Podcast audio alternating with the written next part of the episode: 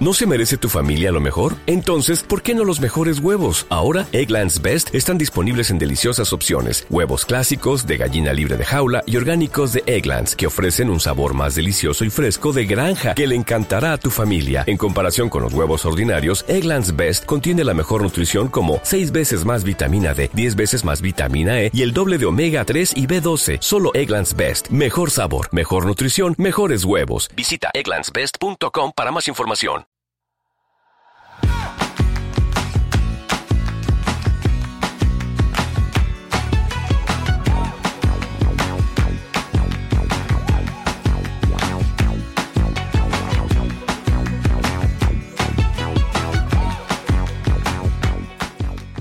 Hola, esto es Plug and Drive, un podcast de Milcar FM, en su capítulo 56 del 16 de marzo de 2021.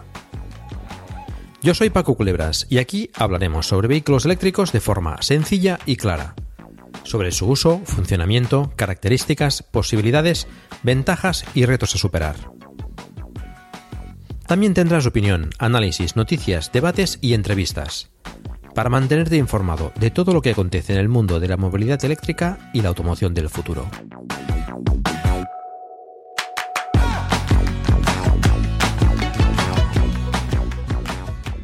Hoy vamos a hablar del Kia Eniro, uno de los coches mm, eléctricos que hay más, eh, más interesantes en el mercado a, día de hoy, a espera de que vengan los nuevos modelos que, se van presentando. Pero el Eniro ha sido uno de los coches eh, pues, más populares y que creo que tiene pues unas condiciones bastante, bastante correctas y bastante redondas, ¿eh? tanto en tamaño como en autonomía. Y para eso, pues eh, me he traído a, dos eh, oyentes, dos usuarios del grupo de Telegram, que aprovecho, normalmente lo digo al final, pero me da la sensación de que a veces la gente no llega al final cuando me despido. sepáis que tenemos un grupo de Telegram en, en and Drive, en el cual pues hablamos de, la movilidad eléctrica. Y ahí tenemos a, a de San Feliu de Llobregat. Hola Blay, ¿qué tal? Hola, ¿qué tal, Paco? Y a Quique, de Vallada, un pueblecito de Valencia. Buenas, Quique. Hola, buenas tardes, Paco. Bueno, pues aquí me he traído estos dos oyentes del grupo. A Quique además ya lo conocía y hemos eh, hablado alguna vez sobre, sobre el grupo de Telegram y, en fin, sobre, sobre el coche. Y los dos son usuarios de, de Kia Niro y bueno, pues cuento con ellos para que me expliquéis un poco vuestras sensaciones y, cómo es eh, vuestro coche. Muy bien. Vamos a empezar, si os parece, dando, como siempre, unos pequeños datos técnicos, ¿vale? Para que la audiencia, pues, más o menos se sitúe en, lo que es eh, tamaños y potencia, batería, etcétera, del coche. Lo tenemos un poco más presente y ya empezamos, pues, a, hablar del coche en cuestión. El Kia Niro, aunque hay, hay versiones en gasolina y diésel y, en, híbrido, eh, lo que nos interesa hoy es el, el 100% eléctrico. Tiene dos versiones, una con una batería de 39,2 kWh y otra con una batería de 64 kWh. Las dimensiones son 4 metros y 375 milímetros de largo, 1 metro y 805 milímetros de ancho y 1 metro y 560 milímetros de alto. El peso en la versión de 39 kWh es de 1.592 kilos y en la de 64 de 1.737 kilos. Es 5 plazas.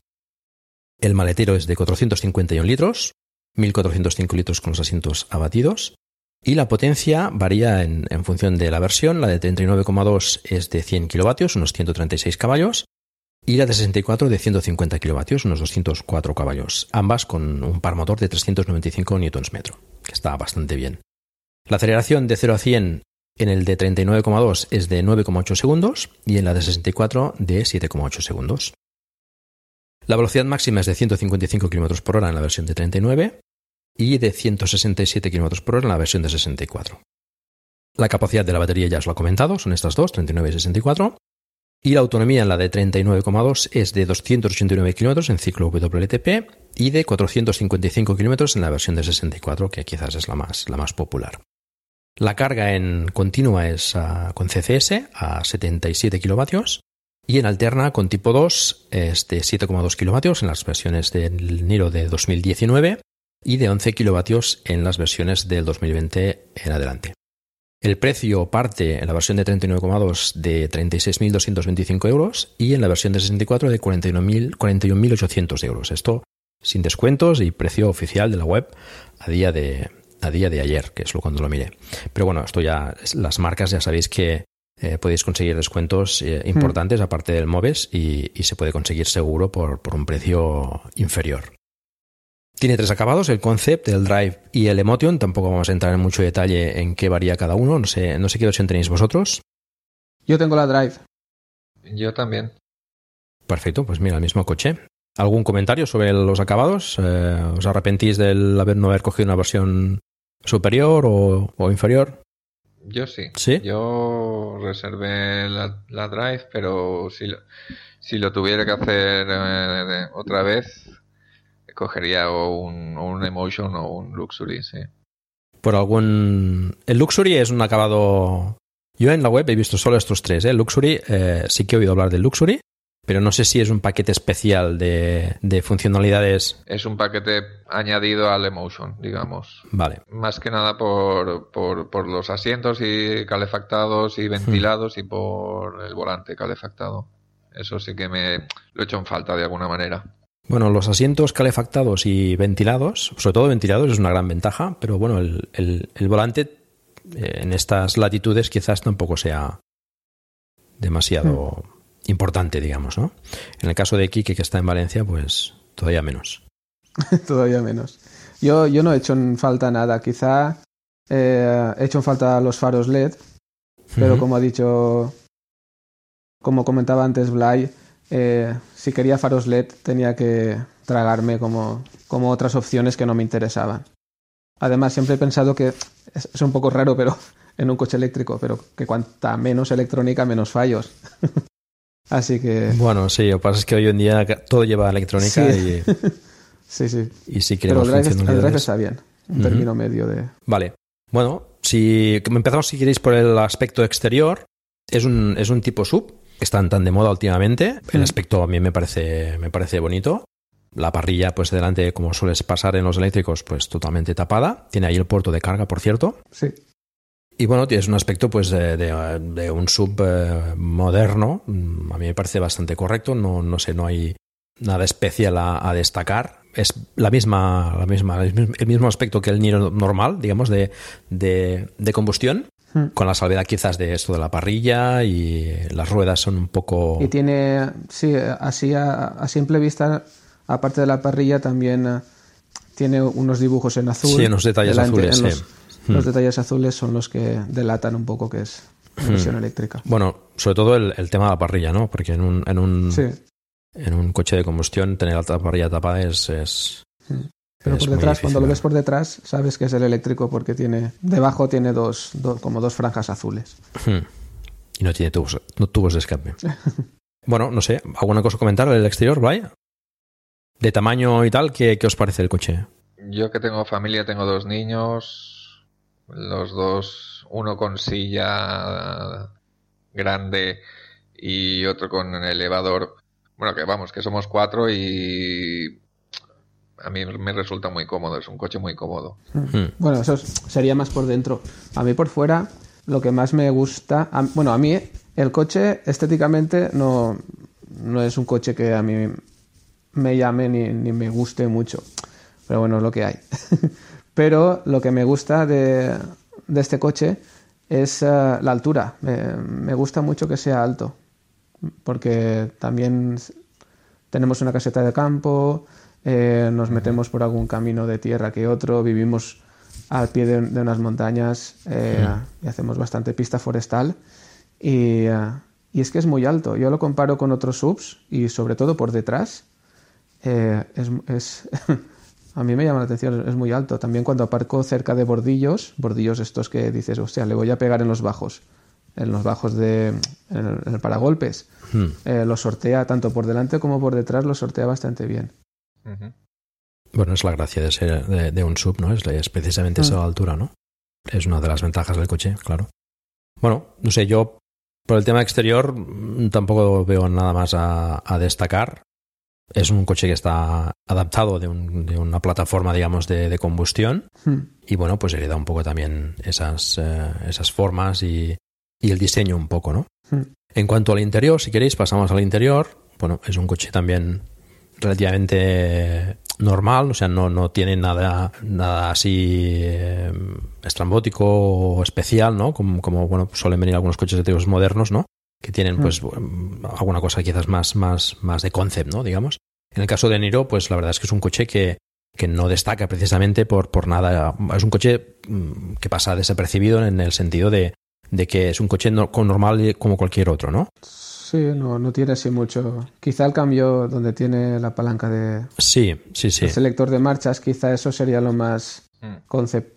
No sé. Que no, no es ninguna queja, ¿eh? que conste, que me refiero a es que es, bueno, es un coche. Hay gente que, que, de, que de hecho busca esto, ¿no? Es un coche que no, que no, que no le guste destacar, ¿no? Que, bueno, yo el interior lo veo bastante correcto, la verdad es que está, está bastante bien. Además, la versión del 2020, ¿no? Que ha cambiado un pelín por dentro también. Mm. Quizás es un poco más moderna, Ha mejorado. con la pantalla un poco más grande, pero Mm. bueno, lo veo bastante, bastante correcto. ¿eh? Tiene una pantalla detrás del volante de no sé de cuántas pulgadas es, no, no lo he mirado. esto. Esa, esa no la sé, no sé cuántas pulgadas tiene. Pero bueno, es bastante grande ¿eh? Mm. y da bastante información, de hecho. ¿eh? Es, una, Sí, es una cosa que, que, que me gusta bastante del, del Niro. sí, sí, tienes, tienes información. Y bueno, del Kona también, que da mucha información la, la- las pantallas, ¿no? De, de, bueno, esto quizás ya entremos un poco después, ¿no? Pero de, de incluso el- de lo que está gastando el coche en cada apartado, eso está, está muy bien. A mí una cosa que me gusta mucho del interior es eh, que tiene mucha botonería. Sí, bueno, hay quien no le que gustaría no es eso, ¿eh? muy simplista. No es, pero yo esto de, de apenas desviar la vista y, y- y ir a lo que quiero, esto lo valoro, lo valoro mucho. Lo valoro mucho.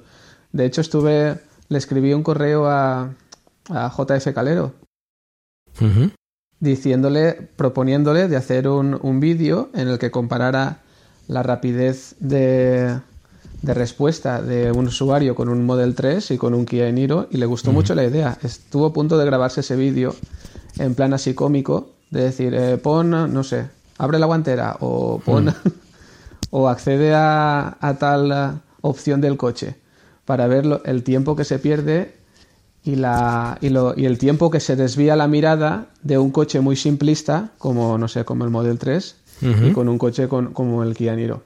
A mí los dos botones me encanta. Porque además no son botones, están enrasados, están bastante enrasados, no, no son botones que acumulen mucho polvo ni nada de eso. Hombre, evidentemente un, bo- un acceso directo, claro. Hay gente que le gusta mucho y luego hay gente que no. O lo, o lo amas o lo odias, creo, ¿no? A mí me gusta. Sí, eso va, va a gustos. Yo reconozco que es práctico en el sentido de, de que siempre tienes la funcionalidad ahí a mano y, y- y reconoces lo que decías, ¿no? Que cuando necesitas algo sabes que tienes que llevar ahí el, el dedo, ¿no? Digamos. Pero bueno, tiene otras desventajas, ¿no? Que esos botones no cambian nunca y que, bueno, son más posibilidades de, de problemas, ¿no? De fallos, ¿no? Sí. En todo caso, yo te puedo decir, no sé, no sé si Calero lo habrá hecho o no el vídeo, pero te puedo decir que abrir la guantera la abres más rápido en el Model 3 que en el Eniro, porque en el Eniro entiendo que te tienes que desplazar al asiento de al lado para abrir la guantera. Con lo cual, el, el- el Model 3 lo tienes ahí más a mano, ¿no? Pero en el resto de cosas sí que puede ser que haya, haya diferencias, ¿no? Ahora quizás eh, han avanzado un poco mejor el, el tema de, de los comandos de voz. No sé cómo, cómo funciona en el, en el, en el Eniro, pero eso ha mejorado un poco la, la- la funcionalidad, digamos. Pero bueno, eso va a gustos, ¿no? Hay gente eso, que, que de hecho que busca eh, pues los botones y hay gente que, que no le gusta tanto. Las marcas, de hecho, están viendo que están tendiendo más bien a, a- a- minimizar estos los botones y, y colocar pantallas. Sí. Es lo que parece que gusta más gente. Yo prefiero las pantallas también, te soy sincero. Pero bueno, eso ya lo que decíamos. Para gustos los colores, ¿no? En este sentido, bueno, el Kia tiene bastantes botones y, y además tiene muchas funcionalidades de- que puedes ir modificando de- del coche, ¿no? Sí, tiene también algún botón personalizable. Sí, un botón, un botón personalizable también. El favoritos o algo así, ¿no? Creo que es. Sí. Hmm. Vale, pues eh, bueno, decimos que tiene una- tiene una pantalla detrás del volante, tiene otra en el salpicadero, en la parte central, la parte de arriba. En el caso de- del 2019, pues es Cuando el tráfico te sube la presión, nada mejor que una buena canción. Cuando las noticias ocupen tu atención, enfócate en lo que te alegra el corazón. Y cuando te sientas mal, un buen médico te ayuda a sanar. Sabemos que mantener tu salud es tu prioridad, también es la nuestra en Kaiser Permanente, donde trabajamos juntos para cuidar de todo lo que tú eres. Kaiser Permanente, para todo lo que tú eres. Kaiser Foundation Health Plan of the Mid-Atlantic Stay Inc., 2101 East Jefferson Street, Rockville, Maryland 20852. Es más pequeña y en el caso de, del 2020 para adelante es más grande. Abajo tiene el tema de la climatización, como todos, y lo que comentaba aquí, que, que el, el mando, digamos, el, el, la, la, palanca de cambios es un poco quizás eh, diferente, ¿no? que es una ruedecilla, bueno, ruedecilla no, es una rueda bastante grande, que, sí. en la cual giras para mm. colocar la marcha, ¿no? A la derecha, si no recuerdo mal. Sí, eh, drive, parking y neutro. Uh -huh. Pero que además está como flotando y debajo de ella hay como un espacio muy grande para colocar cosas también. Sí, mm. este espacio suele ser interesante. Eh, espero que no suene mal esto, pero para las mujeres, por ejemplo, que llevan el bolso, es muy práctico para llevar ahí mm. eh, el bolso, ¿no? Eh, que no sé Yo si hasta la, qué punto caja de pañuelos. está pensado para eso, pero, pero bueno, es un problema que, que bueno, que cuando eh, las mujeres al conducir, pues eh, dejan el bolso o en, la, o en el asiento al lado, ¿no? O, o, bueno, lo tienen que dejar donde pueden, ¿no? Eh, pues está bien que haya un, un espacio dedicado a eso, ¿no? Sí, sí, y además más oculto. Hay muchos coches que lo están, lo están implementando esto. Está, que está bien. Muchos hombres también llevan pues una pequeña bolsa o una mochilita o lo que sea. Y, y lo dejas ahí más, más práctico, ¿no? Esto es una diferencia, por ejemplo, con el con su hermano, eh, no sé si decir menor, el Kona. el Kona, que es un poquito más pequeño, eso sí. El Kona tiene la, la consola, digamos, más integrada, ¿no? Es, es mm. completa hacia el salpicadero. Y en esto sí que se diferencia el Niro. Y después tiene un espacio muy grande también, parece, de, de detrás de la, de la palanca de, de, cambios para almacenar cosas, ¿no? De hecho, creo que tiene bastantes huecos para almacenar cosas el Niro en, to, en general. Sí, correcto. Sí, ese hueco es bastante grande también, el que está debajo del apoyabrazos. Tú, Blay, por ejemplo, que tienes criaturas. Bueno, Kike también tiene criaturas. Sí. sí, es un coche, es un coche muy amplio, tanto plazas traseras como luego eh, almacenaje de, de, lo que quieras, ¿no? Porque tienes es un coche amplio por dentro, da, la, cuando te subes las sensaciones de amplitud. Uh -huh. O sea que a nivel familiar es muy bien. Y luego, pues eso, pues que tienes eh, lo que hemos comentado ahora, ¿no? El hueco de debajo de, de la consola del selector de marchas, eh, en el apoyabrazos, tienes para meter vasos de bebida, dos. Eh, y bueno, está muy bien. Está muy bien a nivel de espacio y de, y de habitabilidad. Yo también lo veo correcto. No, no tengo mucho con qué comparar porque mis otros dos coches han sido siempre furgonetas, pero eh, lo veo correcto. Yo también tengo dos niños y van, van muy anchos detrás. Sí que me esperaba, pero ya te digo que no tengo con qué comparar, que cupiese una persona entre las dos sillitas, pero no cabe. Así de lado sé que puede ir una quinta persona cuando llevas dos sillitas mm. con Isofix pero no, no es, no es cómodo. Pero yo creo que con ningún coche puede hacerse eso, no. Ir una quinta persona con dos sillitas detrás. Yo lo he llegado a hacer, no sé si con qué resultado, porque no era yo el que iba detrás, ¿no? Pero yo lo he llegado a hacer en este coche, no, pero en alguno lo he hecho, pero claro, sí, es, es complicado. Las sillas suelen ser butacones bastante mamotreto sí. de tamaño y, y con hmm. dos cada ya queda grandes. prácticamente todo el espacio ocupado de atrás. Sí.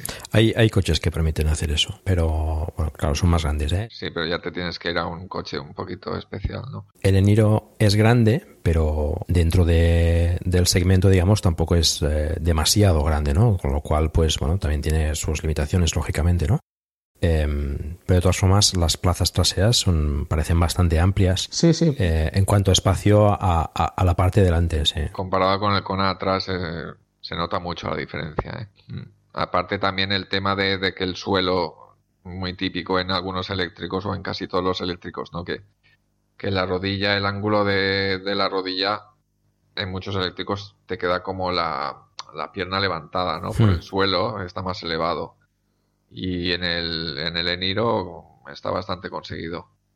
O sea, mm. es como un coche normal, como de combustión, que no notas que el suelo está más, más elevado y la pierna más forzada hacia arriba, ¿no? Algo tiene que notarse por eso, ¿eh? Porque lógicamente las baterías en algún sitio tienen que estar y, y, y bueno, están en el suelo, evidentemente, ¿no?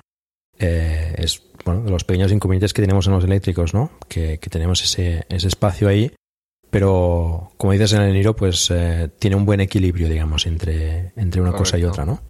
Aquí, eh, bueno, ya veréis que, que comentaremos a menudo el tema de, de, comparación con el Kona, porque, bueno, son prácticamente iguales, comparten batería, comparten eh, plataforma, motores, etcétera, y eh, el Niro es, pues eso, es un poquito más grande, con lo cual le da más habitabilidad en el interior y también más maletero, lógicamente, ¿no?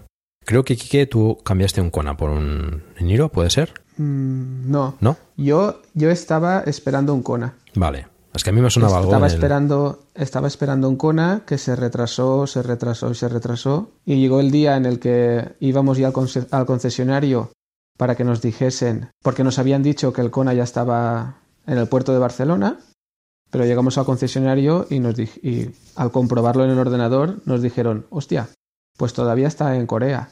Mm. Y ahí ya salí del concesionario. Recuerdo que esa semana había salido el Kia Niro y llamé a un concesionario Kia, más, el más cercano que tenía, y resulta que tenían este, y les dije, eh, resérvalo, no lo quedamos. Y así pasé de estar esperando un Kona a, a tener el, el Eniro. Porque vale. encima compartía, compartía motorización y compartía batería, entonces. Sí. Y encima era más, más grande. Me daba igual el cambio. Perfecto. Vale. Bueno, pues eso, lo, lo compararemos a menudo porque es eso, es el mismo coche. Hmm.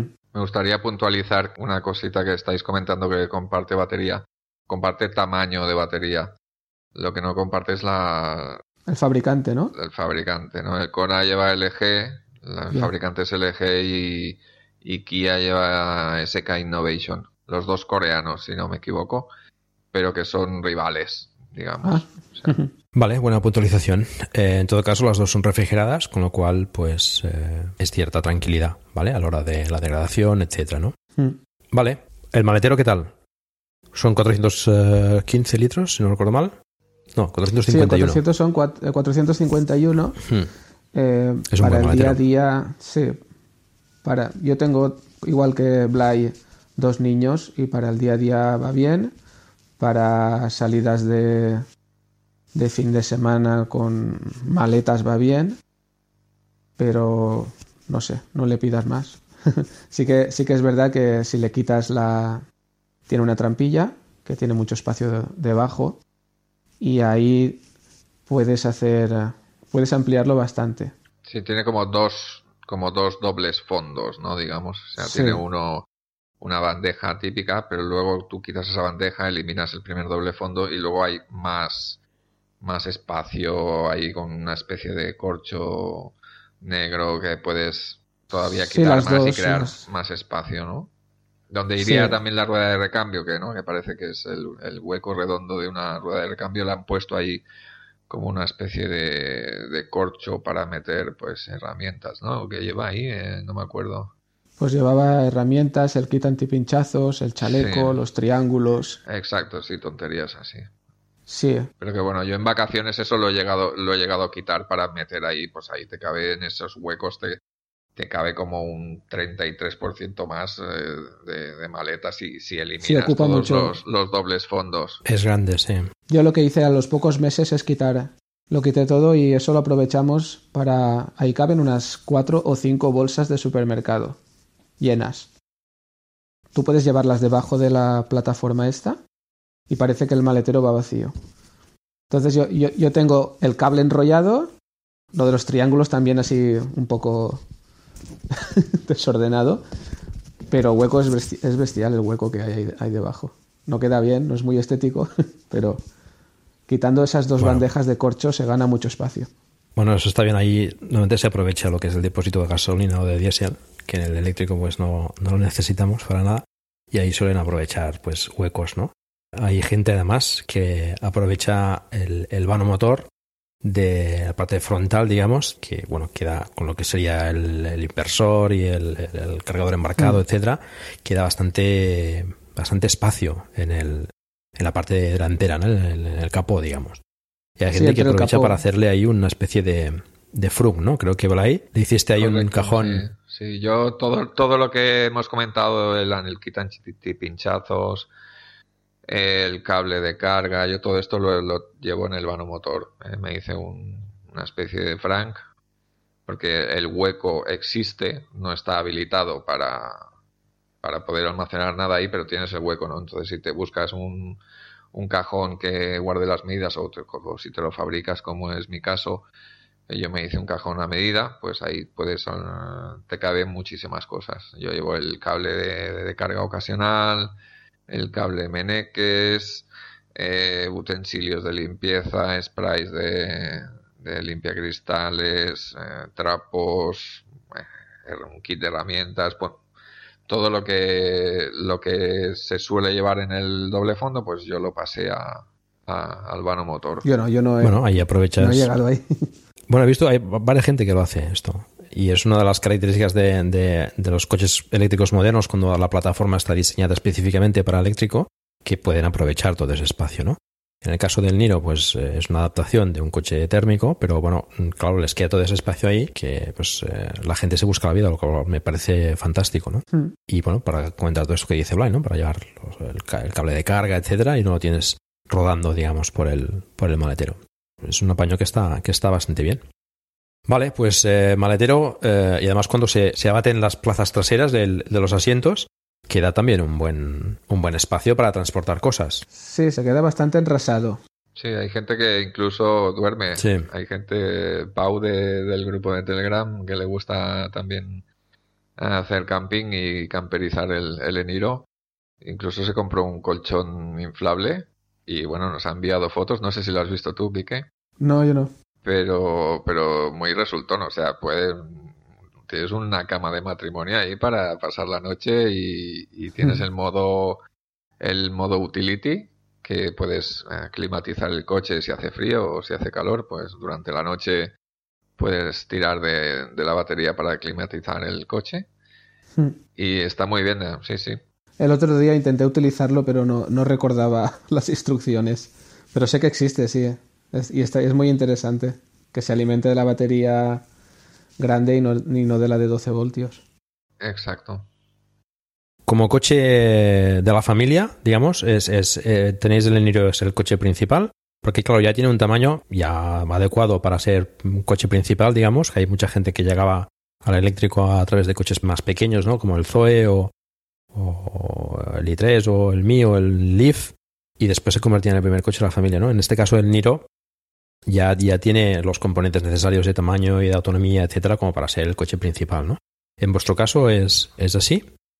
Sí, sí, yo tenía un Toyota Prius y lo vendí y me compré el, el Eniro, el de 64 kilovatios, para que fuera un coche que me sirviera para el día a día, para el trabajo, para el fin de semana y para irme a la otra punta de España si hace falta o para hacer el, periodo vacacional, ¿no? No tener que depender de, otro coche. O sea, en mi caso fue coche principal y único.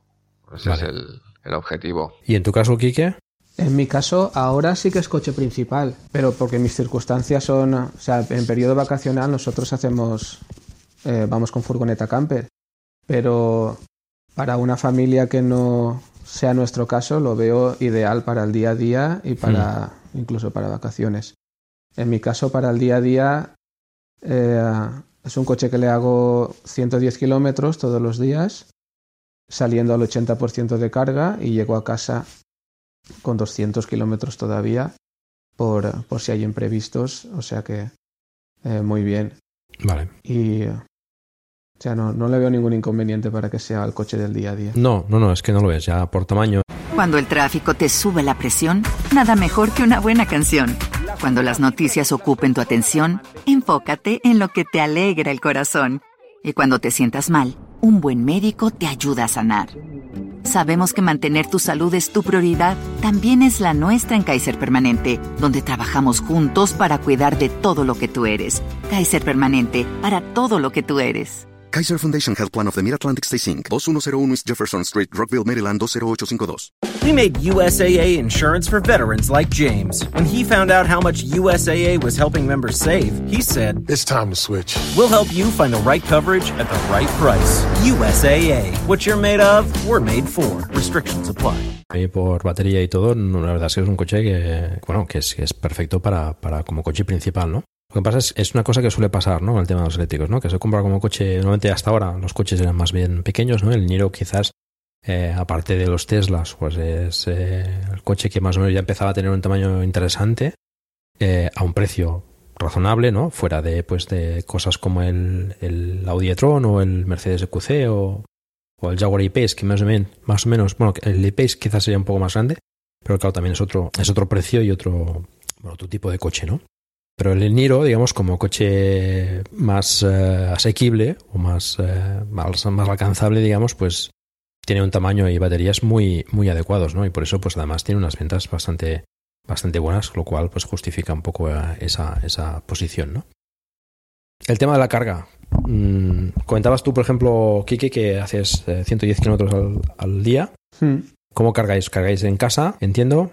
Nosotros eh, sí tenemos, eh, vivimos en una casa particular, tenemos garaje y eh, al final optamos, bueno, al final no, antes de tener el coche ya decidimos poner un cargador, el Polycharger, que además lo, instalamos nosotros con, con, las, con el asesoramiento del vendedor. Fue muy fácil. Y, eh, y decidimos poner cargador porque ya teníamos la tarifa discriminada Ujú. Y tenía claro que quería cargar el coche con la tarifa más barata.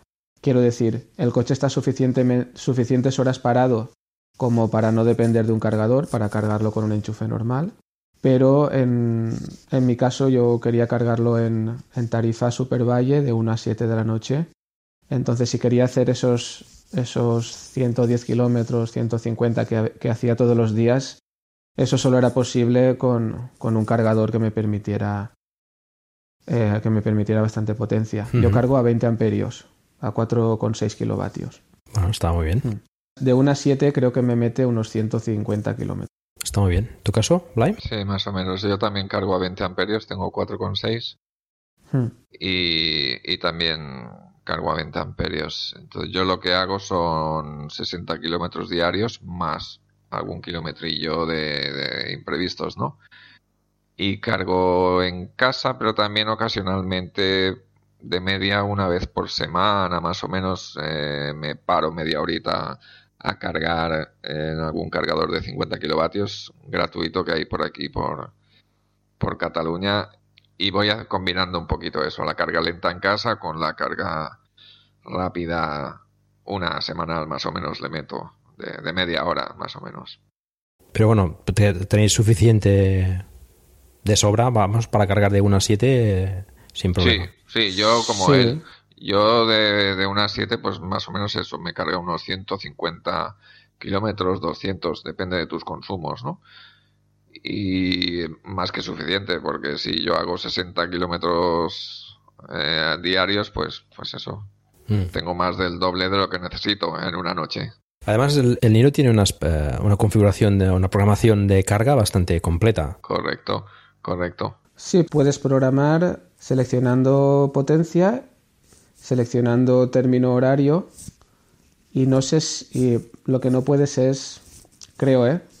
Eh, por ejemplo, decirle que el lunes te cargue de tal hora a tal hora y el martes que sea diferente el horario. Creo que es, si le metes ese horario es para todos los días, ¿no, Blay? Ah, sí, sí, correcto, sí, sí. Si le metes un horario es, es general. Puedes escoger los días de la semana, pero no puedes diferenciar que el lunes te cargue Sí. a un porcentaje y el martes te cargue a otro, ¿no? No, Eso no lo puedes hacer. Lo que sí que puedes hacer es da- darle un inicio y un fin, que me parece que en el Model 3 de Paco me parece que no le puedes decir que pare a, No puedo, a no puedo. un- a una hora, ¿verdad? Si no me equivoco, que yo no entiendo por qué una cosa tan sencilla no la han implementado. Sí, la verdad es que sí. Tiene, tiene cosillas muy, muy especiales, pero eh, cosas sencillas pues no, no las tienen implementadas. Eso lo tengo que hacer externamente con una aplicación externa, por ejemplo. A las 7 pues le envío una, vale. una esto para que lo, lo apaguen, digamos. Lo que también puedes hacer es eh, establecer una temperatura. O sea, tú le dices a qué hora vas a salir Y dices, pues salgo a las 8 de la mañana y quiero que a las 8 de la mañana el coche esté a 20 grados. Pues él un, media hora antes o eh, lo que calcule que él necesita para alcanzar esa temperatura, pues te aclimatiza el coche a la temperatura que tú le has dicho. Tanto Sí. calefacción como, como refrigeración. Eso está muy bien porque bueno, me permite ya salir con, con una temperatura correcta y no tirar demasiado, digamos, de, del sistema de comunicación eh, de la batería, ¿no? Eso era una, eh, una opción que tenía que, que a mí me gustaba mucho, pero cuando ya tuve el coche me di cuenta de que eso solo funciona si el coche está enchufado. Sí. En mi caso, eh, vale, mi coche duerme en un garaje, aunque fuera en la calle haga mucho frío, yo creo que más de 15 grados en mi garaje no hace. Entonces, bueno, yo lo uso, pero a mí me sería más interesante si esta opción se pudiera usar sin cable. Si yo pudiera aparcar el coche en donde sea, en la calle, y, y, eh, que hiciera mucho frío fuera y yo entrar al coche que se estuviera ya caliente. En- eh, entendería que ha estado consumiendo batería, pero eso ya lo asumo yo y decido si quiero o si no quiero, pero me Yo gustaría lo, que... yo lo veo un peligro esa opción, ¿eh? porque si tienes la opción activada ahí por defecto y tienes en un momento dado Pero la batería baja y no te acuerdas que tenías activado la opción, cuando llegaras a coger el coche a lo mejor estaría seco. Yo lo veo un, Bueno, pero un si le- arma de tú doble tienes que filo, ponerle ¿eh? horario de fin. Si le dices, no, yo llegaré al coche a tal hora. Si a tal hora no has llegado, que se apague la calefacción. O con una batería mínima. Si si se está por debajo de cierta batería, pues Sí, que no, sí, no haga sí. caso. Sí. Pero bueno, esto ya son Exacto. mejoras que. Bueno, Yo también quería, también quería decir respecto al- a la carga, eh, porque creo que es interesante decir que, eh, bueno, yo ahora tengo 43.000 kilómetros, 43. eh, todavía no he hecho los dos años, lo hará, lo hará en junio, o sea, todavía queda.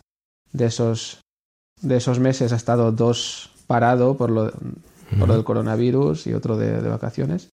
Pero que ninguna, ninguna vez, y a pesar de los kilómetros que hago, ninguna vez he necesitado cargarlo fuera. Ninguna. Cuando lo he cargado fuera, en un cargador de estos rápidos, ha sido por mera curiosidad o por robar kilovatios en algún supermercado o algo.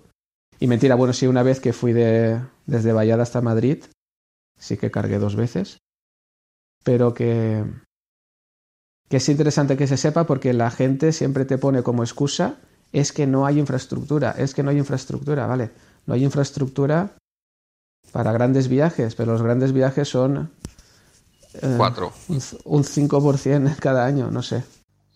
Creo que es importante que se sepa eso. Sí, bueno, a la gente le cuesta un poco ver las cosas de forma diferente, ¿no? Están acostumbradas a, a pensar en el eléctrico como, como, como usan el, el gasolina, ¿no? Y ese, ese cambio cuesta, ¿no? El, el hecho de poder cargar en casa, pues siempre lo explico que, que es una ventaja increíble, ¿no? Quien, quien puede hacerlo, evidentemente, ¿no? Sí, eso sí, Pero claro. claro, es mucha comodidad, es mucha comodidad. Vale, pues eh, ya que sacas el tema de viajes, ¿qué, qué viajes habéis hecho con el, con el Niro? Quique ya ha comentado hasta Madrid. Blay primero, que habrá hecho más. Venga, y empiezo yo. Yo estrené, yo estrené el coche con un gran viaje, porque lo compré en, en San Sebastián, el País Vasco. Me resultó, estuve intentando comprarlo aquí eh, cerca de donde vivo, pero no había manera. Aquí tenemos al, al clan AR Motors, que son difíciles y son duros de, de negociar y están muy subidos de precio. Entonces yo les entregué una oferta, les propuse que me igualaran o que a, como mínimo se acercaran a la oferta que tenía de, San Sebastián, pero no, no hubo, no hubo negociación alguna. Entonces me fui, me fui en avión a San Sebastián con el cable Meneques en la mochila y recogí el coche de allí.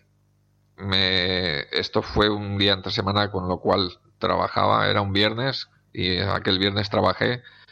Me fui a, a San Sebastián, lo recogí y de noche me fui a, a Zaragoza, hice noche en un hotelito baratito con cargador y por la, al día siguiente por la mañana me volví ya de Zaragoza a San Feliu de Llobregat, que está, es un pueblo cerca de, de Barcelona. Así que serán 500 y pico kilómetros y estupendo, ningún, ningún pero, todo salió rodado, nada, ningún problema con cargadores y, y los consumos muy buenos. bueno, el poder cargar en el hotel, pues es una ventaja. Claro, mientras duermes y ya sales, te despiertas, desayunas y, y ya estás listo para... O sea que con una sola carga me hice San Sebastián, eh, San Feliu, con 500 y pico kilómetros. Bueno, y la ventaja es esa, que lo hiciste mientras dormías, con lo cual no tuviste que perder ningún tiempo. Mientras dormía, sí, claro. Y realmente se puede decir que, entre comillas, el, el- la carga salió gratis, ¿no? Porque es- si no si no cargas, el hotel lo pagas igual, ¿no? Si haces noche. Entonces, Sí, sí, sí. Pues ahora que comentas tu odisea para comprar el coche, eh, Raúl, una- un, un miembro también del grupo de Telegram, eh, lo compró. Al cual le mandamos un saludo. Al cual le Iba a mandamos un participar saludo. en este, en este podcast, pero no, no ha sido posible por, bueno, por temas técnicos, pero bueno, le enviamos un saludo desde aquí. Un saludo. Pues creo que fue él que lo compró, no sé si en Galicia, y él es de Andalucía. Sí, me La suena que era de- Galicia. Sí, iba retransmitiendo por el Telegram por dónde iba, dónde iba a cargar. fue muy... fue épico. Eso está muy bien. Bueno, esta, esta- este, este tema de los viajes y las cargas, em, muchas veces se, se critica al vehículo eléctrico, ¿no? Con, con esto de que, bueno, es que, claro, tienes que pararte muchas veces a cargar, pierdes mucho tiempo y tal, ¿no? Pero, por ejemplo, el caso de, de Blake, que suele ser mm, bastante habitual, el poder hacer noche en un sitio y poder cargar en, en eléctrico, cada vez hay más hoteles con este tipo de infraestructura, pues eh, es una gran ventaja, no tienes que preocuparte más por, por cargar el coche, ¿no? Esto un térmico no puede hacerlo, tienes que estar pendiente siempre de la gasolinera, sí es cierto que hay más gasolineras, pero tienes que estar pendiente de eso, ¿no? Con lo cual, si programas más o menos bien el viaje y te paras incluso pues a comer también en algún sitio que tenga cargador y en el hotel que puedas cargar, pues es una, es una ventaja increíble, igual que cuando te vas de vacaciones, si en tu hotel o en tu lugar de residencia allí, pues te puedes cargar, que con un chuco la mayoría de veces eh, es suficiente y un, un enchufe más o menos suele haber en cualquier sitio, pues es una gran ventaja respecto a, a los térmicos, ¿no? Y, y eso muchas veces pues eso no se tiene, no se tiene en cuenta, ¿no? Siempre se explica, pues claro, es que para hacer un viaje de, no sé, pues eh, Bilbao a, a Cádiz, pues te tiras muchísimas horas, tienes que cargar muchas veces, ¿no? Sí, claro, si lo haces, por ejemplo, pues con un Zoe antiguo, bueno, con el moderno no, no tanto, pero también, bueno, hay mucha gente que hace unos viajes increíbles, ¿no? Con los coches y, son grandes aventuras, pero muchas veces se pueden hacer de forma bastante razonable. Y cada vez hay más posibilidad de poder hacerlo de forma más cómoda. Por suerte. Sí, sí. Yo, yo he, viaja- he viajado poco. El viaje más largo ha sido a Madrid, que estará casi a... Estoy mirándolo ahora. Creo que está a 400 kilómetros de aquí de mi pueblo. Y sí que al ir, claro, el, el desnivel es negativo. Al ir sí que los cálculos me daban para, para llegar, pero llegaba a cero. Entonces, a 100 kilómetros de Madrid sí que paré en Segóbriga, creo que era, en una estación de Buenea. Y allí comimos en el restaurante y al salir ya llegamos a Madrid. Y luego ya en Madrid, para volver, sí que lo cargué en un cargador, un CCS combo rápido, al 100%. Y ya recuerdo que llegamos a mi pueblo con 70 kilómetros restantes de, de autonomía. Estoy mirándolo ahora qué, qué distancia hay, luego lo digo. Vale, bueno, es una distancia razonable. ¿Qué, qué autonomía tenéis con el coche más o menos real? En autopista. Viaje, autopista, autovía o... Vale. Yo, eh, en mi caso, casi todo, el 90% de los trayectos que hago es por autovía. Eh, voy con el modo eco, con limitación a 120, y mi velocidad suele ser de 110 a 115. Más 115 que 110. Tengo un Cuando el tráfico te sube la presión, nada mejor que una buena canción. Cuando las noticias ocupen tu atención, enfócate en lo que te alegra el corazón. Y cuando te sientas mal, un buen médico te ayuda a sanar. Sabemos que mantener tu salud es tu prioridad, también es la nuestra en Kaiser Permanente, donde trabajamos juntos para cuidar de todo lo que tú eres. Kaiser Permanente, para todo lo que tú eres. Kaiser Foundation Health Plan of the Mid-Atlantic Stay Inc. 2101 East Jefferson Street, Rockville, Maryland 20852. We made USAA insurance for veterans like James. When he found out how much USAA was helping members save, he said, It's time to switch. We'll help you find the right coverage at the right price. USAA. What you're made of, we're made for. Restrictions apply. Sumo de 16,5 kilovatios y siempre, casi siempre vamos dos personas y usando el aire. Entonces, lo que co- mis cálculos eh, son que en, eh, en invierno podría hacer unos 415 kilómetros y en verano unos 460 me salía. Es una cosa que me gusta mucho de este coche, que lo que lo que te dice él lo clava, la autonomía que él te dice la clava. Sí, sí. Es muy, muy fiable. A veces asusta porque, claro, lo- la pendiente le afecta mucho. Por ejemplo, yo entre semana voy a trabajar a Villena. Villena está a 50 kilómetros. Pues para ir me consume para como si hubiera hecho 70 kilómetros, pero al volver me consume como si hubiera hecho 40. Entonces la media siempre se queda, o sea, lo que dices es lo que clava. No te da ningún susto. Exacto. Y aparte es predecible, ¿no? Si ves que, que todo es subida y, y el consumo se dispara, pues tú ya lo prevés y a lo mejor levantas un poco el pie. Pero Para bueno, como un térmico. Térmico también consume más. Yo Sí. estoy en una media de 14,4 y mis trayectos también son casi todo autovía y autopista y mi velocidad suele rondar entre 100 y 120 y por ahí me muevo. ¿Y qué autonomía le sacas más o menos real, total? En invierno estará sobre los 400 y en verano 450, 500, incluso un poquito más de 500. Bueno, es una autonomía bastante respetable. ¿eh? Yo, en, estos, en estas dos semanas que ha cambiado, aquí en Valencia al menos ha cambiado mucho el tiempo, Se nota, eh, he de decir que se nota una barbaridad. se nota. Esos sí, 10, sí. hemos tenido una media de, hace dos semanas, la media estaba en 10 grados de máxima, ahora está en 20 grados. Esos 10 grados eh, ha hecho que cuando yo llegue al pueblo de trabajar, si antes llegaba con 200 kilómetros de autonomía a casa, ahora estoy llegando con 230. Esos son 30 kilómetros de autonomía más simplemente por eh, la temperatura ambiente de esos 10 grados de más. Yo lo noto en, en- en- en kilovatios, ¿no? Yo antes para ir al trabajo a lo mejor me estaba moviendo entre 15 y 17 kilovatios y ahora me ha bajado más o menos un kilovatio. En vez de entre 15 y 17 me estoy moviendo, o bueno, menos de un kilovatio, entre 12 y 14. Me estoy moviendo ahora desde que ha subido un poco la temperatura. Mm, Vale. Kilovatios hora, Blay. Kilovatios hora, perdón. Yo que esto con las unidades no tengo, no tengo perdón de Dios. Sí, no, que después siempre hay, hay gente que es, es muy sensible a este tema. Sí, sí, consumos en kilovatios hora. sí. Vale. eh, con lo cual, bueno, es una de las ventajas que tiene el Eniro. Bueno, el Eniro, el, el Kona y el Soul también. Son, son coches muy eficientes. Están, están entre los mejores. Y eso pues está, está muy bien. Está claro que es más que suficiente, entiendo, para, para, para el uso que le dais. Y bueno, en el caso de Kiki, que hace 110 kilómetros diarios, pues bueno, mm, puede funcionar con el coche perfectamente. Le sobra autonomía, cargando al 80% cada día. Y los puedes cargar perfectamente a, eh, en cada noche, ¿no? Con lo cual, pues bueno, hay mucha gente esto ¿no? que, que, que le cuesta, ¿no? Entender eso, ¿no? De, de que claro, es que el coche, pues eh, eh, no voy a tener suficiente o, o, o hago muchos kilómetros. No suele ser lo habitual hacer 110 kilómetros al día. La, la media creo que estaba en unos 30 o 30 y pico kilómetros Ya diarios. ves. Con lo cual, bueno, da más que de sobra, ¿no? Vale, entonces, ¿este es el viaje más largo que has hecho, eh, Blay? Desde San Sí, Sebastián sí, a... 500, Ujú. 500 y poco, sí. Luego hice otro el verano pasado a, a Monte Perdido, a Huesca, pero fueron... dos. Está no llegaba a sí. 300. Yo creo que no llegaba a 300. Ujú. Sí, Vale. sí.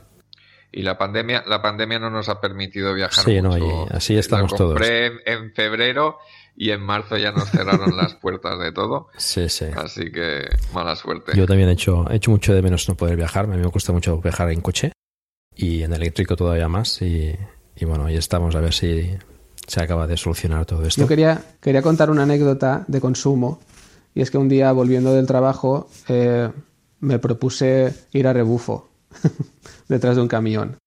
Le puse la velocidad adaptativa a 90 kilómetros, eh, control adaptativo, ¿no? Se llama. Sí. manteniendo la distancia del camión.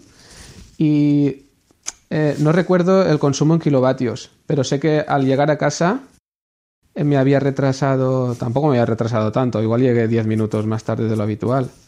Pero en esos 60 kilómetros que hice, eh, hice los cálculos y me dio para 900 kilómetros. O sea que eh, si alguien se ve apurado con un coche eléctrico, que sepa que existe la opción de ir a rebufo y que el consumo es mínimo. Sí, pero que lo haga con seguridad, ¿eh? con distancia suficiente y muy atento. Sí, tiene el control, el control este adaptativo. Sí. No sé, me resultó muy, muy curioso. Sí, aparte es, es muy fiable. Me gustaría puntualizar, hacer aquí un, un alto y comentar el tema de- del, del- del control adaptativo y el mantenimiento a carril. Es un punto muy, muy fuerte. Supongo que, que Kike coincidirá conmigo. Hmm.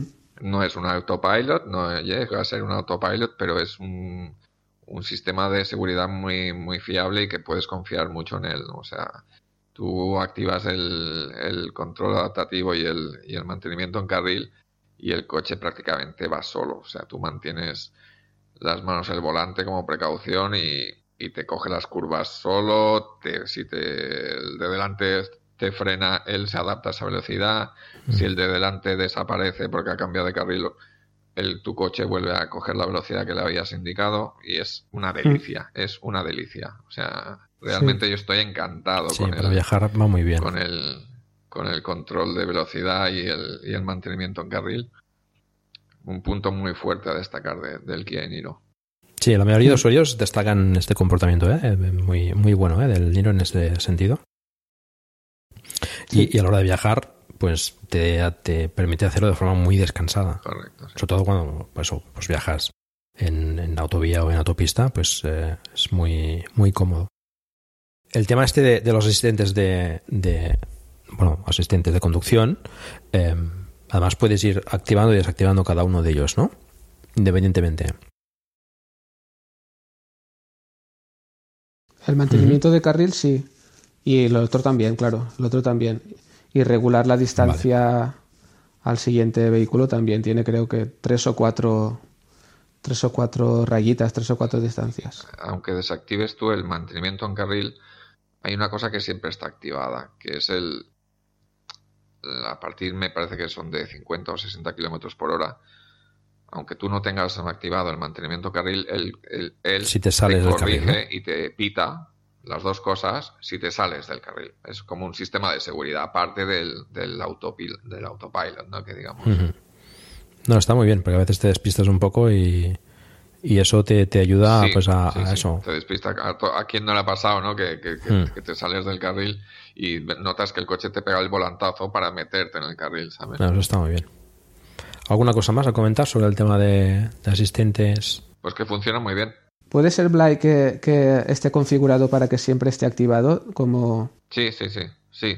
Me parece que lo puedes desactivar, pero lo puedes por desactivar, defecto. pero O sea, tú lo desactivas, pero si paras el coche sí.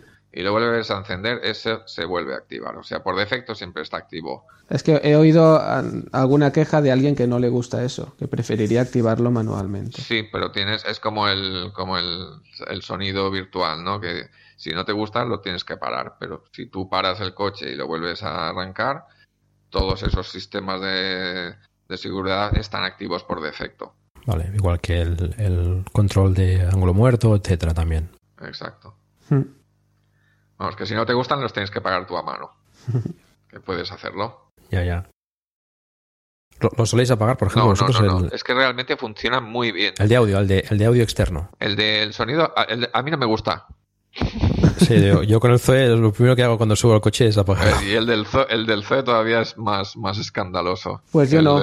Yo al principio lo quitaba porque me daba rabia, digo, si, si es eléctrico, porque...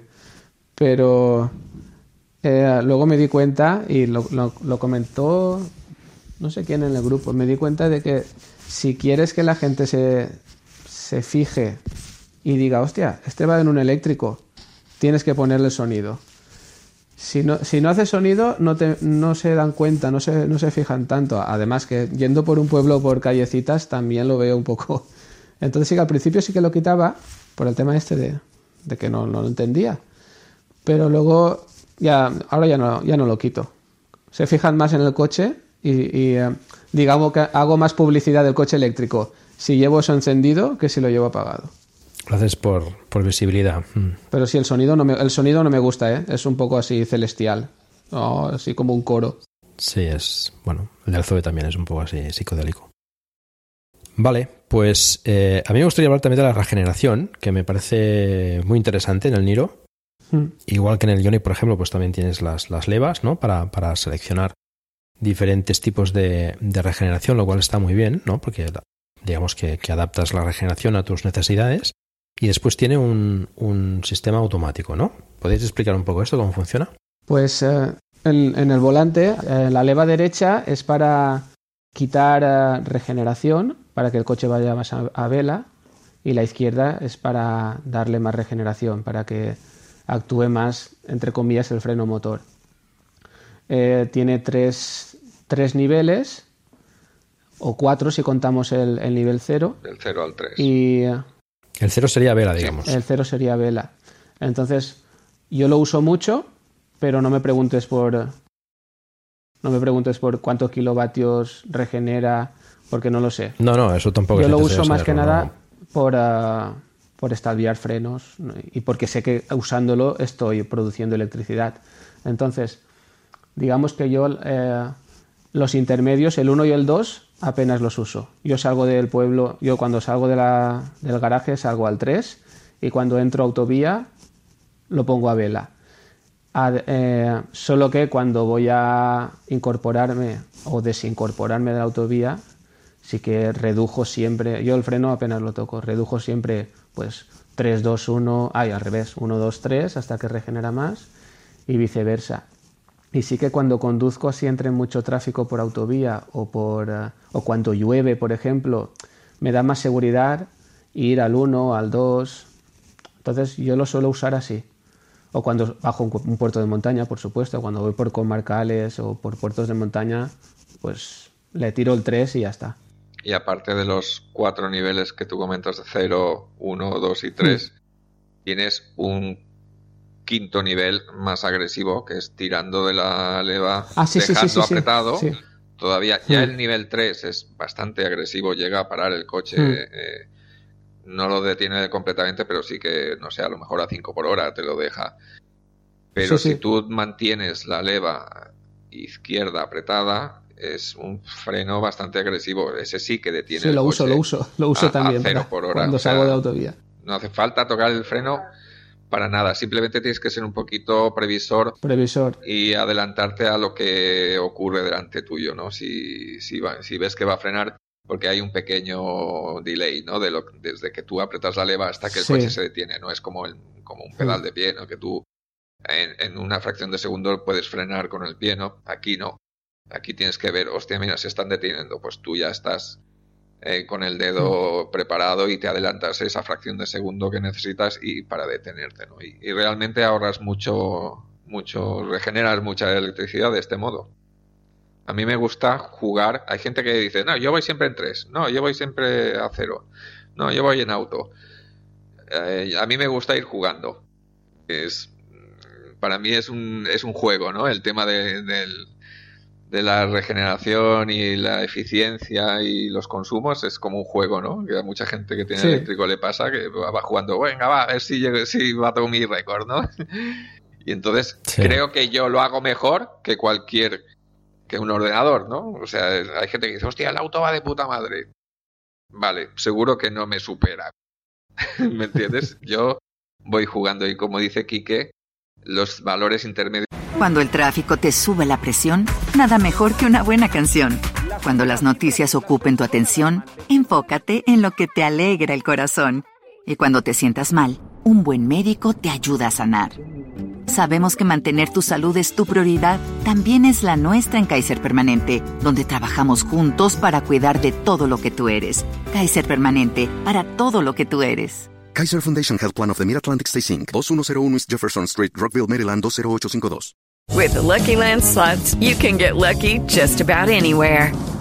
This is your captain speaking. Uh, we've got clear runway and the weather's fine, but we're just going to circle up here a while and uh, get lucky. No, no, nothing like that. It's just these cash prizes add up quick. So I suggest you sit back, keep your tray table upright, and start getting lucky. Play for free at LuckyLandSlots.com. Are you feeling lucky? No purchase necessary. Void where prohibited by law. 18 plus terms and conditions apply. See website for details. los uso poco. O voy a cero en autopista o voy en tres en ciudad, que es muy práctico porque ese sí que a la que levantas el gas, ¡pum! el coche detiene inmediatamente. Entonces es muy práctico para ciudad, para caravanas, para retenciones. Va muy bien. Y eh, quizás el, el valor 1 y 2 mm, lo uso, por ejemplo, una pendiente continua pronunciada, depende de los grados, pues dices, mira, aquí al 1 voy bajando la velocidad que quiero. Y ahí Pero es puedes que ir jugando. a- aún así se para el coche. Yo es que lo he intentado bajando un- una pendiente muy prolongada. de Depende de los grados que tenga la. Digo, le doy a- lo voy a bajar al 1, pero ves que el coche va perdiendo velocidad y, y al final tienes que acelerar. Pero sí, depende, claro, depende entiendo. de lo que, Mm. de lo que, de la intensidad de, de- de la bajada, claro. ¿Y el modo automático? Yo no lo he usado. Yo lo he usado, pero no me acaba de convencer. Hay gente que, que le gusta mucho. Es simplemente, pues el coche depende del obstáculo que tenga delante, te va a regenerar más o menos. ¿Vale? Si tienes un coche delante que está bajando a 20 por hora, pues el Kieniro lo que va a hacer es retener para conseguir esa velocidad. No sé si, si me he Mm, explicado. Sí. ¿Y te permite algún modo mm, circular, digamos, con un solo pedal? Que con el acelerador, digamos, puedas regular hasta parar el coche. Como suele hacerlo, por ejemplo, el i3 o, o el Tesla Model 3. No, el i3 o el Leaf, ¿no? Que, que el One Pedal. El modo 3, como he dicho antes, casi, casi te para el También- coche, pero sí, no sí, lo sí. llega a Mm. parar. Tienes tú que detenerlo Vale, pero bueno, con la, con la leva, digamos, izquierda, lo, lo puedes llegar a parar. Cuando quieres hacer el stop final, pues mantienes la leva pulsada y el coche se para. Hay que, hay que Vale. puntualizar que no, las levas no funcionan si estás pulsando, apretando un poquito el freno. O una cosa o la otra. Correcto. Eso que Mm. a veces di- dices, hostia, voy a, voy a, voy a frenar de leva, pero ves que no, no llegas, o al- mentira, aprietas el freno y decides que no, que vas a frenar de leva. La leva no funciona porque estás apretando el, Yo lo que hago, Quique- apretando un poquito el freno. Sí. Lo que hago aquí, que alguien lo comentó en el grupo y, y desde entonces lo voy poniendo cada vez más en práctica, requiere cierto aprendizaje. A ver si lo has hecho tú. Es tú quieres, como, como casi todo el mundo, supongo que tú también frenas con, con la leva, ¿no? Para evitar Sí, sí. gastar pastillas y para, para beneficiarte de, de esa electricidad que se mete en la batería, ¿no? Entonces tú frenas, pero hay a veces que le mantienes la leva apretada y para hacer el stop final dices, hostia, me he quedado demasiado lejos del coche que tengo delante, ¿no? Entonces, ese lo puedes hacer corregir o afinar con el gas. O sea, tú mantienes la leva izquierda y dices, vale, quiero avanzar un poco más de lo que me está frenando el coche. Pues le das un toque al gas y lo que haces es retener un poco menos para ajustar y que te pare donde tú quieres. ¿Me he explicado? Sí, Pero en ese caso funcionan pero- las dos cosas a la vez. Pero lo que estás regenerando a la vez lo estás consumiendo. Con No, el no, gas, no, sé. no, con el gas, no, no, no. Digamos que lo que haces es que regenere un poco menos, no que acelere. ¿Me explico? Ya, vale. Lo- no- sí. Veo que no lo has probado. Pruébalo. No, vale. Pruébalo. Requiere cierto aprendizaje, ¿eh? pero una vez le pillas, es muy. Hostia, clavas la frenada con la leva allí donde quieres. En el semáforo, Mm. en el coche que tienes delante. Lo probaré. Bueno, eso está muy bien. Yo el tema de la regeneración en, en- tanto en Hyundai como en Kia está, está muy bien porque puedes adaptarlo a, a tus necesidades, ¿no? En el Zoe, por ejemplo, pues va a piñón y es lo que hay. En el Tesla puedes hacer dos opciones, tiene una regeneración más fuerte y otra más, más, más floja y ya está. Y, y además está, está preprogramado, digamos, ¿no? ¿no? No puedes ir cambiándolo a medida que, que, que avanzas, ¿no? En todo caso, lo que puedes hacer es regularlo con el pedal pero bueno, el hecho de poder cambiar la regeneración eh, lo encuentro bastante, bastante útil. Sobre todo cuando circulas a lo mejor en autopista o así, que con el modo vela pues puedes hacer eh, mejores consumos, ¿no? Mm. El modo vela, para quien no, no lo sepa, pues sería más o menos eh, que el motor no actúe ni, ni, ni acelerando ni, ni frenando o regenerando, ¿no? Sino que, bueno, el coche, digamos, va por su propia inercia, ¿no? con lo cual no ni consumes ni tampoco, por supuesto, cargas, pero eso te permite avanzar, digamos, con un consumo cero, ¿no? Con lo cual, pues, generalmente los consumos se, se mejoran, ¿no? Sobre todo cuando hay pendientes, etcétera, ¿no? Porque es lo que dice Kike, ¿no? A veces depende de la pendiente, o es muy pronunciada, o si utilizas regeneración, pues eh, te acabas frenando, ¿no? Tienes que ir haciendo como un poco de, de acordeón, ¿no? Y ir un poco acelerando un poco más, después un poco menos, ¿no? En cambio, si puedes ir adaptando la regeneración a, pues a, las circunstancias, pues bueno, creo que es, más, más conveniente. Así que evidentemente pues te, te hace pues estar más pendiente, digamos, o, te da más trabajo, pero eh, bueno, puedes hacerlo o puedes no hacerlo. Otra cosa interesante, bueno, interesante, es que a pesar de que el nivel 3 a pocas velocidades notas que te frena mucho, cuando, cuando ya pasas de, no sé, de 60 o de 70, no se nota mucho. Quiero decir, yo a veces mm, he ido, he hecho esos 110 kilómetros que hago diariamente y me he olvidado de. Cuando, bueno, 110 no, pero los 60 que hago para ir al trabajo y he, he dicho, hostia, no, no, he, ido, he hecho todo el trayecto en nivel 3 y no me he dado casi cuenta, solo me doy cuenta cuando me incorporo a, cuando entro al pueblo. Mm. Que no sé si en el, si por ejemplo en el Nissan Leaf, que tiene el iPedal, no sé cómo será la sensación de soltar el iPedal cuando vas a 110 kilómetros por la autovía. No sé si, Me imagino que lo podrás desactivar a lo mejor eso, ¿no? Digo yo. Yo creo que sí. Mm, No lo sé en el caso del Nissan. En el caso del, del Model 3, por ejemplo, que tiene la misma funcionalidad de, de un solo pedal, eh, pues claro, te retiene, sí. Pero bueno, más o menos, claro, ahí adaptas la presión en el pedal, digamos, para, para adaptar la regeneración. O sea, Mm. la, la regeneración la adaptas con el, con el pedal. Pero bueno, tienes que tener bastante tacto. Mm. Vale, avanzamos. Em, aplicación externa. Esto quizás es un pequeño inconveniente que tiene el Eniro, ¿no? De la versión que tenéis vosotros, el 2019, que en este caso aquí en, en, en muchos países no venía con aplicación externa. el mío, con, que la- yo sepa, con no. el, con el Lubo, ¿no? Que le llama eh, Kia. Ahora la versión de 2020 ya viene con, la, con, con esta, con esta opción. Mm. Pero en vuestro caso no, no tenéis aplicación externa para saber, por ejemplo, si el coche está cargando, No, qué autonomía tiene o le queda, o etcétera. En España no, no, no, o no llegaron a un acuerdo con Vodafone o decidieron que en España no era Hmm. necesario y no en la versión 2019 no tiene esa, esa opción, pero en otros países sí, ¿eh? en Estados Unidos sí, por ejemplo, en Corea, eh, Sí. no me acuerdo dónde más, en Noruega, Bueno, y si lo compras ahora sí que viene. Es decir, para la gente que, que le interese comprarse el coche. Exacto, a partir del 2020-2021 sí que sí que viene. No en todos los países, ¿eh? porque sé que en Finlandia, por ejemplo, el 2021 no lleva Hubo. Y dices, bueno, Finlandia, un país que, no es el Congo belga, ¿no?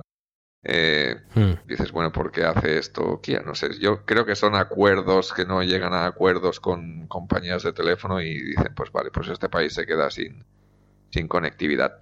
¿Y lo echáis mucho de menos?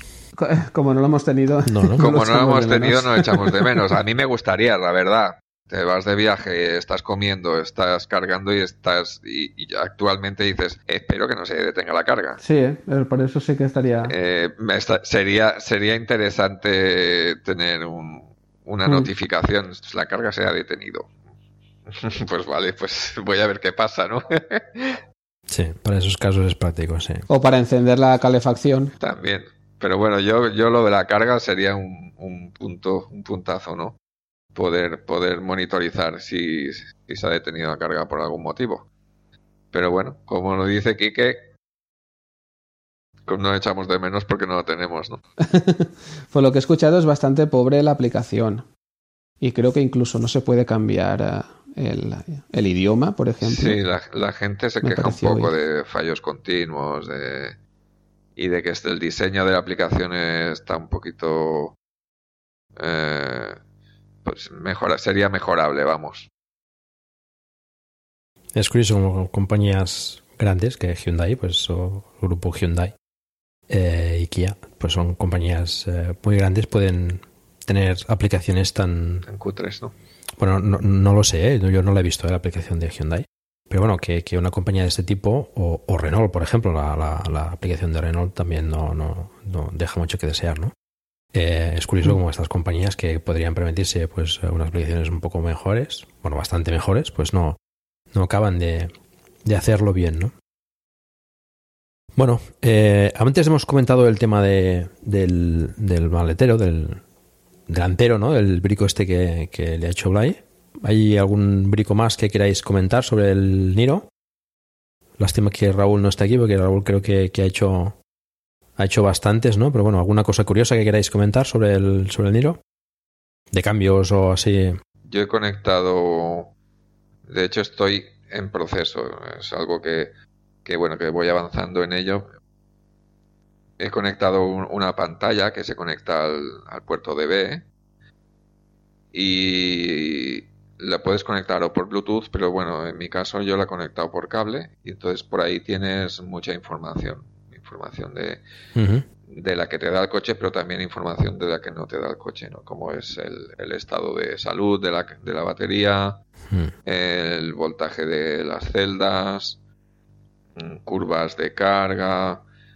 Bueno, está bastante bien y espero que en un futuro poderle meter una SIM a ese aparato y, y tener ahí monitorización desde, desde el teléfono o desde un ordenador. Está bien.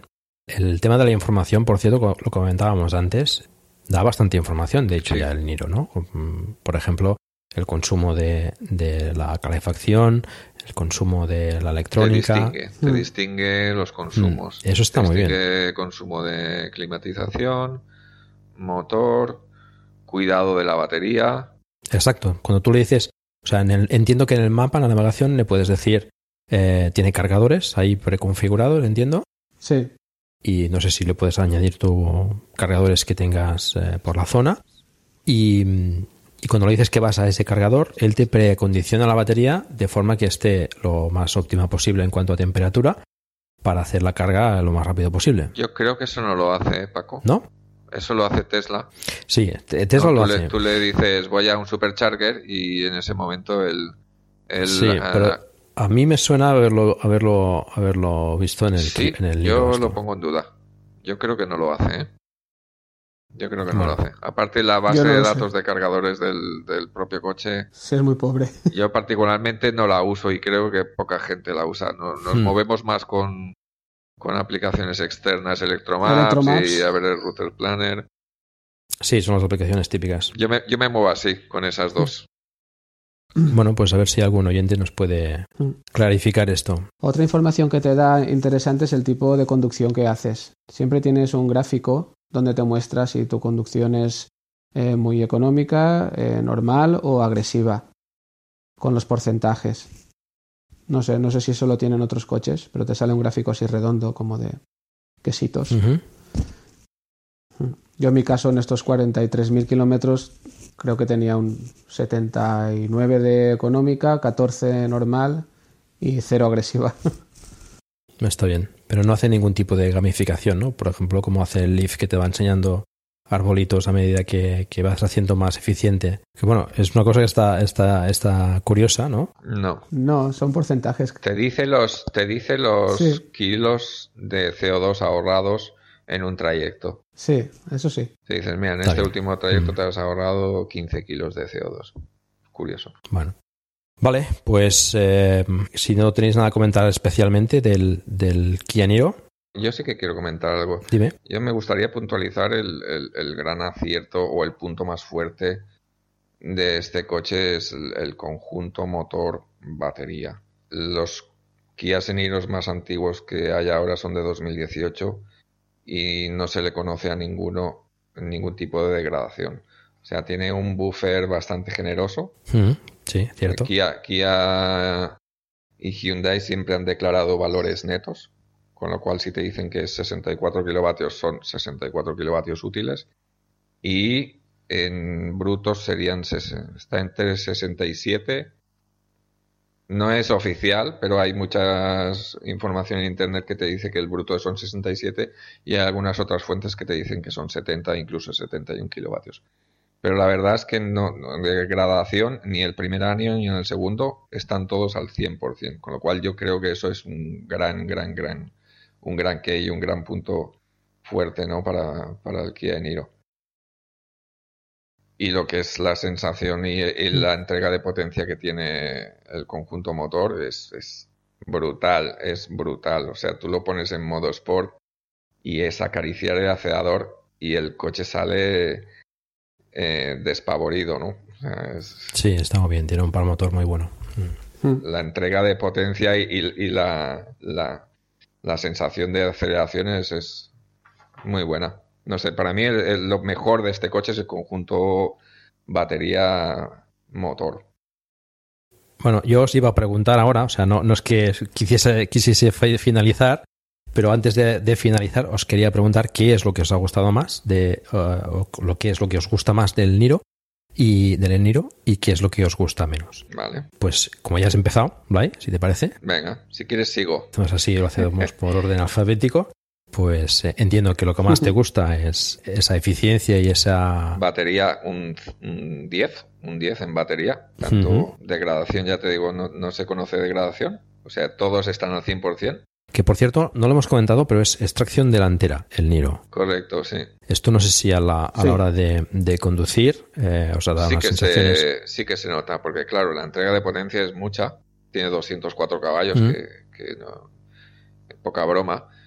Y sí que, claro, la gente que viene de un gasolina que tiene todo ahí una tonelada de peso en el morro, pues claro, Mm. sí que a veces, en, depende de qué circunstancias de humedad o de grava o de tal, te puede dar la sensación de que, de que falla un poquito la, la adherencia del tren delantero. Pero bueno, Sí, quizás le falte un poco de, de peso delante, ¿no? Aunque tiene las baterías, pero para el día a día, normal. Sí que es verdad que, que si hubiera sido tracción trasera, pues hubiera ganado mucho en ese aspecto. mm. vale. Bueno, pues ¿qué, qué más, qué más eh, es lo que os ha gustado del Niro? Si quieres eh, puntualizar alguna cosa Sí, más, Blay, Acabo yo y luego Quique que... ¿qué es lo que más os gusta? Y después os pregunto lo que menos os gusta. Bueno, a mí me gusta, por ejemplo, la, el maletero, lo que es la apertura, que sea un portón grande, la Sí. comodidad de, de no tener que agacharte ni de... no sé, me, parece muy, muy práctica. La información que tú has dicho antes, Paco, ¿no? que el coche te da mucha información, incluso tienes, puedes ver el porcentaje de batería restante y el kilometraje, la autonomía en kilómetros. O sea, tienes los dos datos siempre ahí reflejados, tanto en porcentaje como en kilómetros restantes. Eh, ¿Qué más? Eh, lo de la degradación que ya he comentado. El precio realmente está muy bien para mí. Lo puedes conseguir por el drive como está ahora, más o menos, por 30 y poco. ¿30 y poco? Yo creo que no, 30 y ¿eh? mucho. Yo creo que 30 y mucho. Yo lo conseguí por 35, pero creo que, que puedes ahora conseguir buenas ofertas y bajar de ese 35. ¿eh? Yo por lo que he visto las últimas adquisiciones de la gente que se mueve por el grupo, yo he visto que lo han conseguido por 30 y- de 35. ¿Bajar de qué?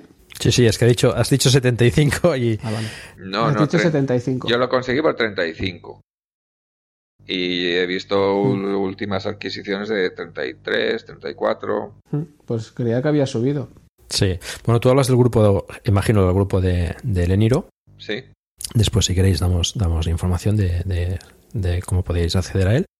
Pero Mm. también en el de Plug and Drive también alguno ha puesto también algún precio bastante interesante de, del Eniro. Ahora no recuerdo exactamente, pero bueno, creo que, que estaba por ahí, ¿eh? por 33, 34. ¿eh? Pero bueno, son ofertas quizás un poco puntuales, ¿eh? sí, quizás. Pero bueno, Sí. mm, hay que lucharlas un poco y, Exacto, exacto. y ya está. Es lo que comentabas antes. En algunos concesionarios, pues no depende de, entiendo, de, de las ventas que tengan, pues. Sí, te tienes que mm, buscar un poco la vida. ¿Son más proclives o no? Mm. te tienes que buscar la vida y, y- y- y ir preguntando a varios concesionarios hasta que hasta que encuentres una buena Pero oferta. bueno, lo, lo que tú hiciste, por ejemplo, de ir a San Sebastián a buscarlo, pues me- a mí me parece bastante divertido y emocionante, ¿no? De, de- sí, de- sí, sí, yo me lo tomé como una experiencia. Porque lo que sueles hacer cuando te compras un coche nuevo es un viaje grande, ¿no? Entonces, eh, irlo a recoger a un lugar eh, lejos, ¿no? Y llevarlo hasta casa conduciendo, pues también creo, entiendo que es una, es una experiencia bonita. Me ahorré 4.500 euros y, me, y le hice un estreno al coche por todo lo alto. O sea, sí, sí, es un win-win. experiencia y, y ahorro. Bueno, y Kike, ¿tú qué es lo que más te gusta del coche? Pues yo, aparte de lo que he dicho, eh, Pues lo que gusta de todos los eléctricos, ¿no? Eh, la forma de conducción, la suavidad, la aceleración, la simplicidad de conducción. Eh, pero además lo que no gusta de algunos eléctricos, sino que la autonomía cumple con lo que dice, no te da ningún susto. Eso me gusta mucho, lo que ha dicho Blay, la eficiencia que tiene.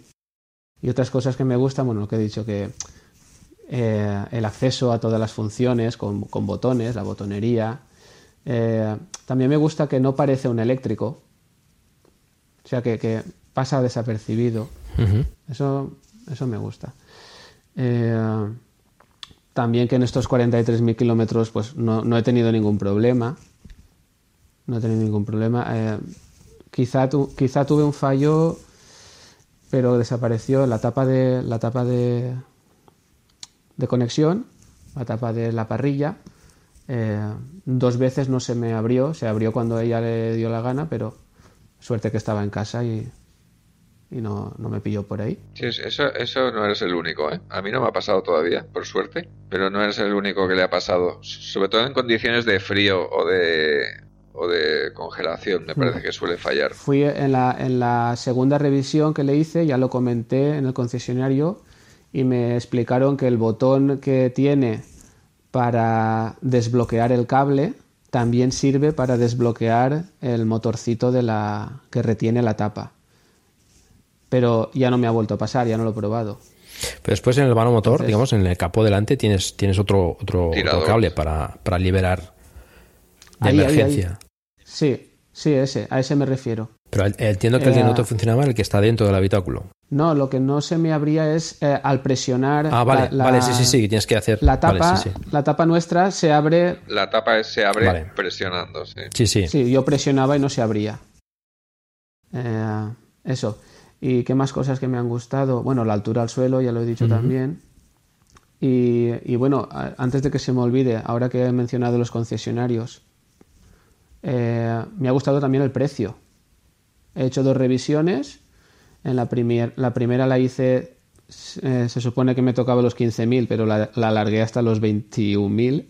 Me hice un poco el sueco y me costó 59 euros que para lo que me hicieron podía haber costado mucho más, pero yo estoy, estaba acostumbrado a primera revisión en concesionario oficial de un coche térmico, pues 200 euros para arriba. Entonces la primera me costó 59 y lo que, lo, que me hicieron es revisar que todo estuviera bien y rellenarme el líquido del, del parabrisas.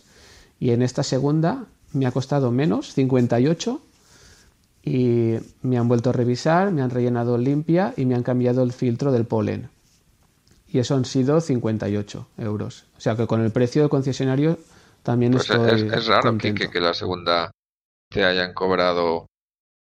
Normalmente todo el mundo comenta que son las impares son las baratas y las pares son las caras y, y, y, las pares es bastante mm. más de, o sea, a mí, por ejemplo, la primera me cobraron 51 o 52 euros, pero la segunda ya se va a lo, al doble, a 100 o 120 es raro que...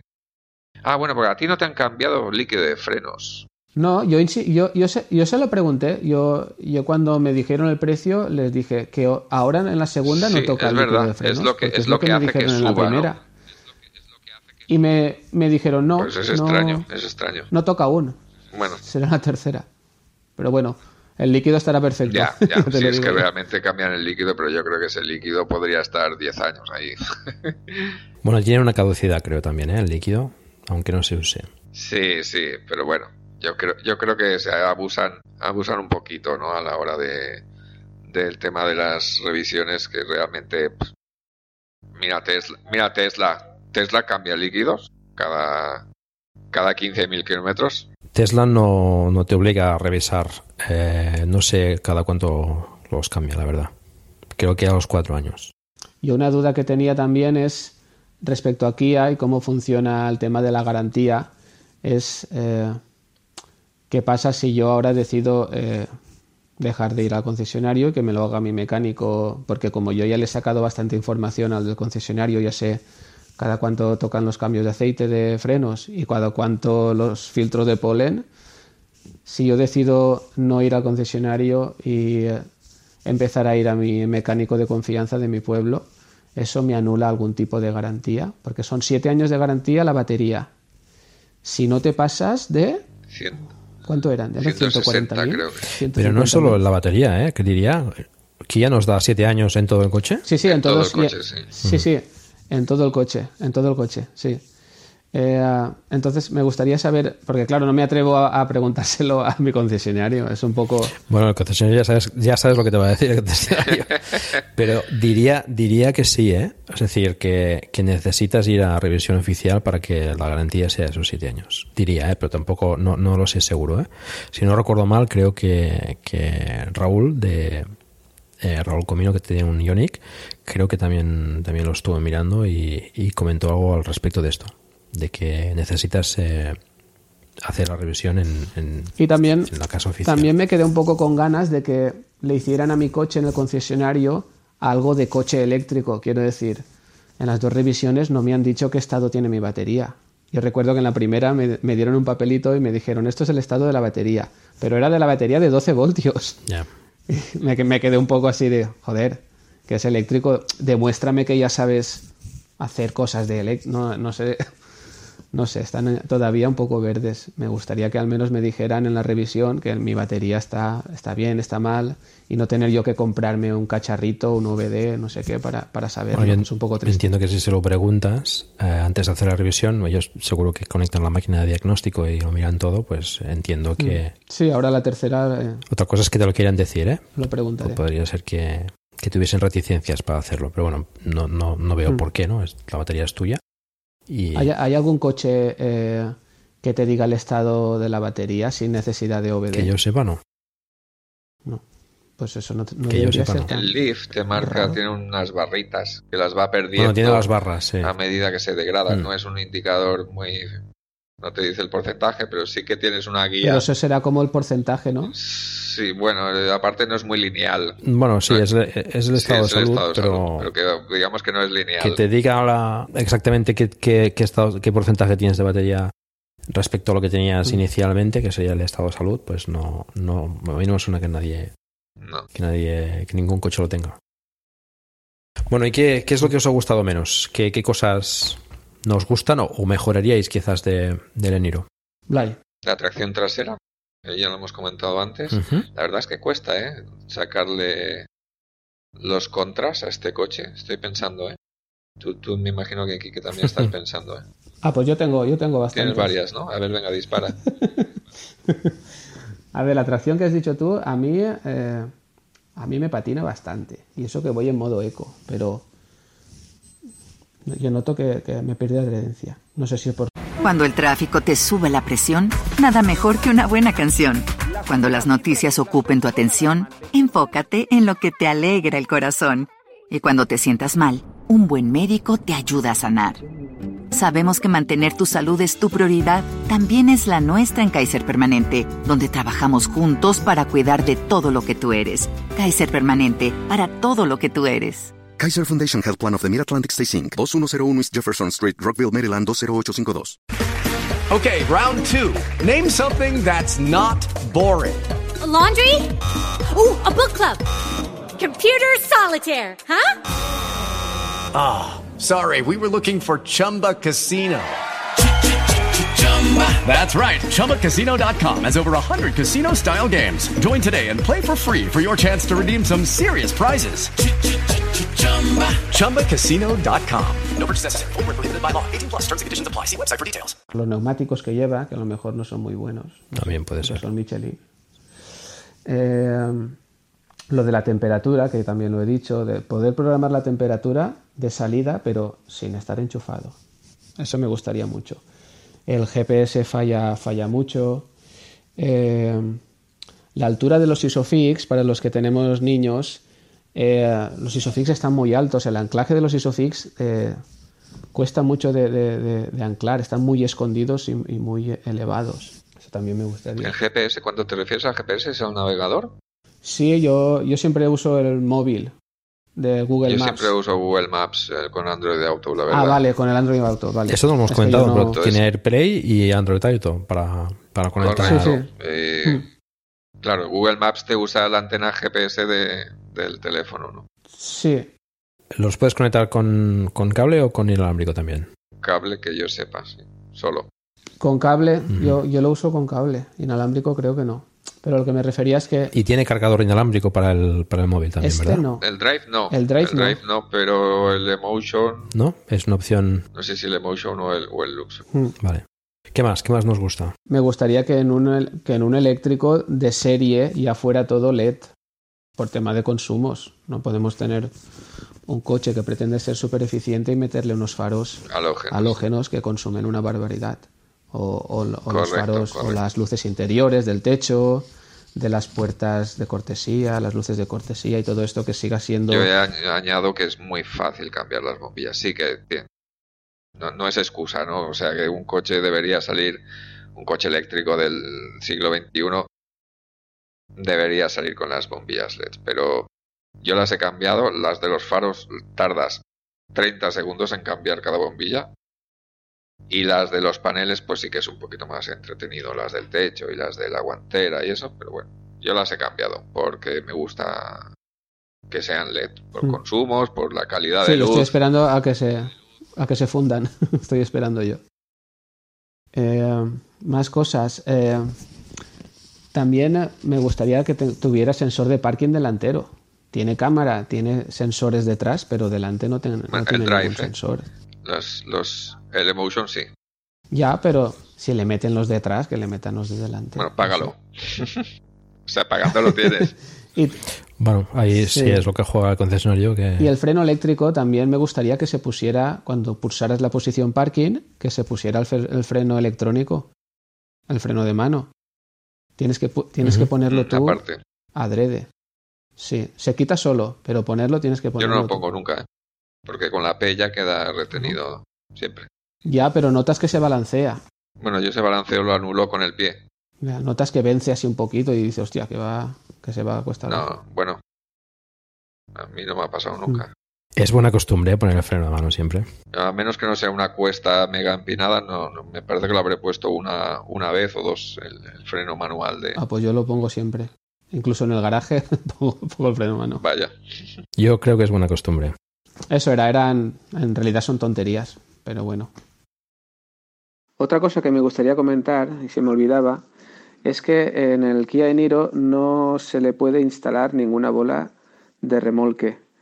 Y en nuestro caso eso ha sido también un gran inconveniente porque en el antiguo coche sí que teníamos bola y podíamos eh, acoplarle una, un portabicicletas, pero en este caso no podemos hacerlo y muchas excursiones así familiares en las que nos gustaría llevar las bicis, pues no podemos. Tenemos que eh, ten- tendríamos que comprar o una vaca eh, o un portabicicletas de estos de correa que se cogen al portón, que no me da mucha seguridad. Y la vaca, claro, la vaca resta por aerodinámica, pues resta eficiencia al coche. Entonces, eh, eso es un gran inconveniente. Eh, sí que he estado haciendo averiguaciones en la ITV y sí que me comentaron que se le puede acoplar una bola si te la fabrican adrede, pero que en la que no podrías remolcar, sino que solo serviría para, para carga vertical.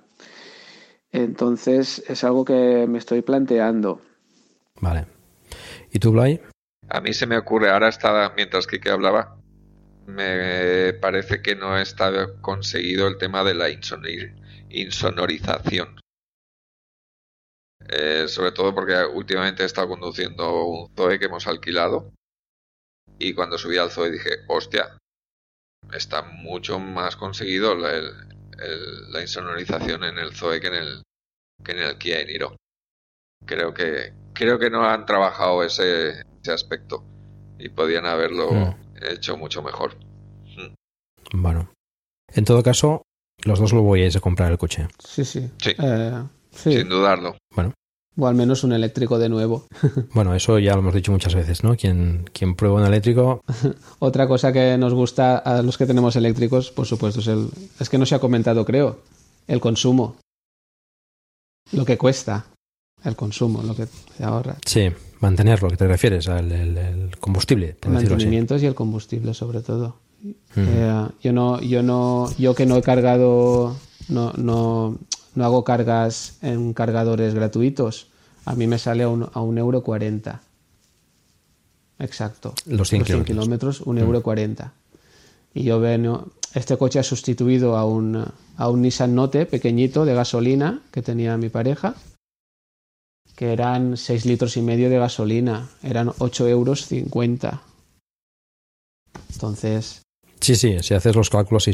si nosotros decidimos comprar un eléctrico fuero- fue porque eh, nos salían los números. O sea, un eléctrico puedes comprarlo por muchos motivos. Está claro que el principal es por ecología, pero el dinero también tira. Y, eh, en nuestro caso ha sido un, gran ahorro. Un gran ahorro. Sí, sí, bueno, eso pasa en, todos los eléctricos, ¿eh?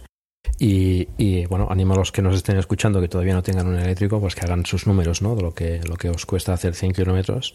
Y cuantos más kilómetros hagas al año, pues más a cuenta te sale el eléctrico, sin duda, ¿no? Y ya se están poniendo a precios, yo creo que interesantes.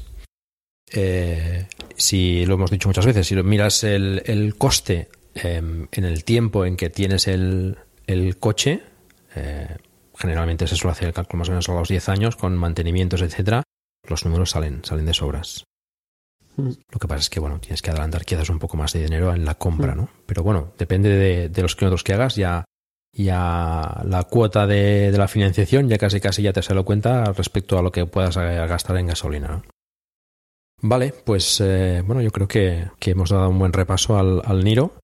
Eh, no sé si queréis darle algún consejo a quien se lo quiera plantear como posible coche de compra, algún, algún consejo a la hora de, pues no sé, pues tipo de, de, acabado, de las opciones que pueda coger o cosas que a lo mejor os arrepentís de no haberlas cogido antes o no sé, alguna recomendación. Mm, Yo como tengo la versión intermedia, pues digamos que lo que podría echar de menos ya lo tengo y otras cosas más específicas no, no, las, no las necesito.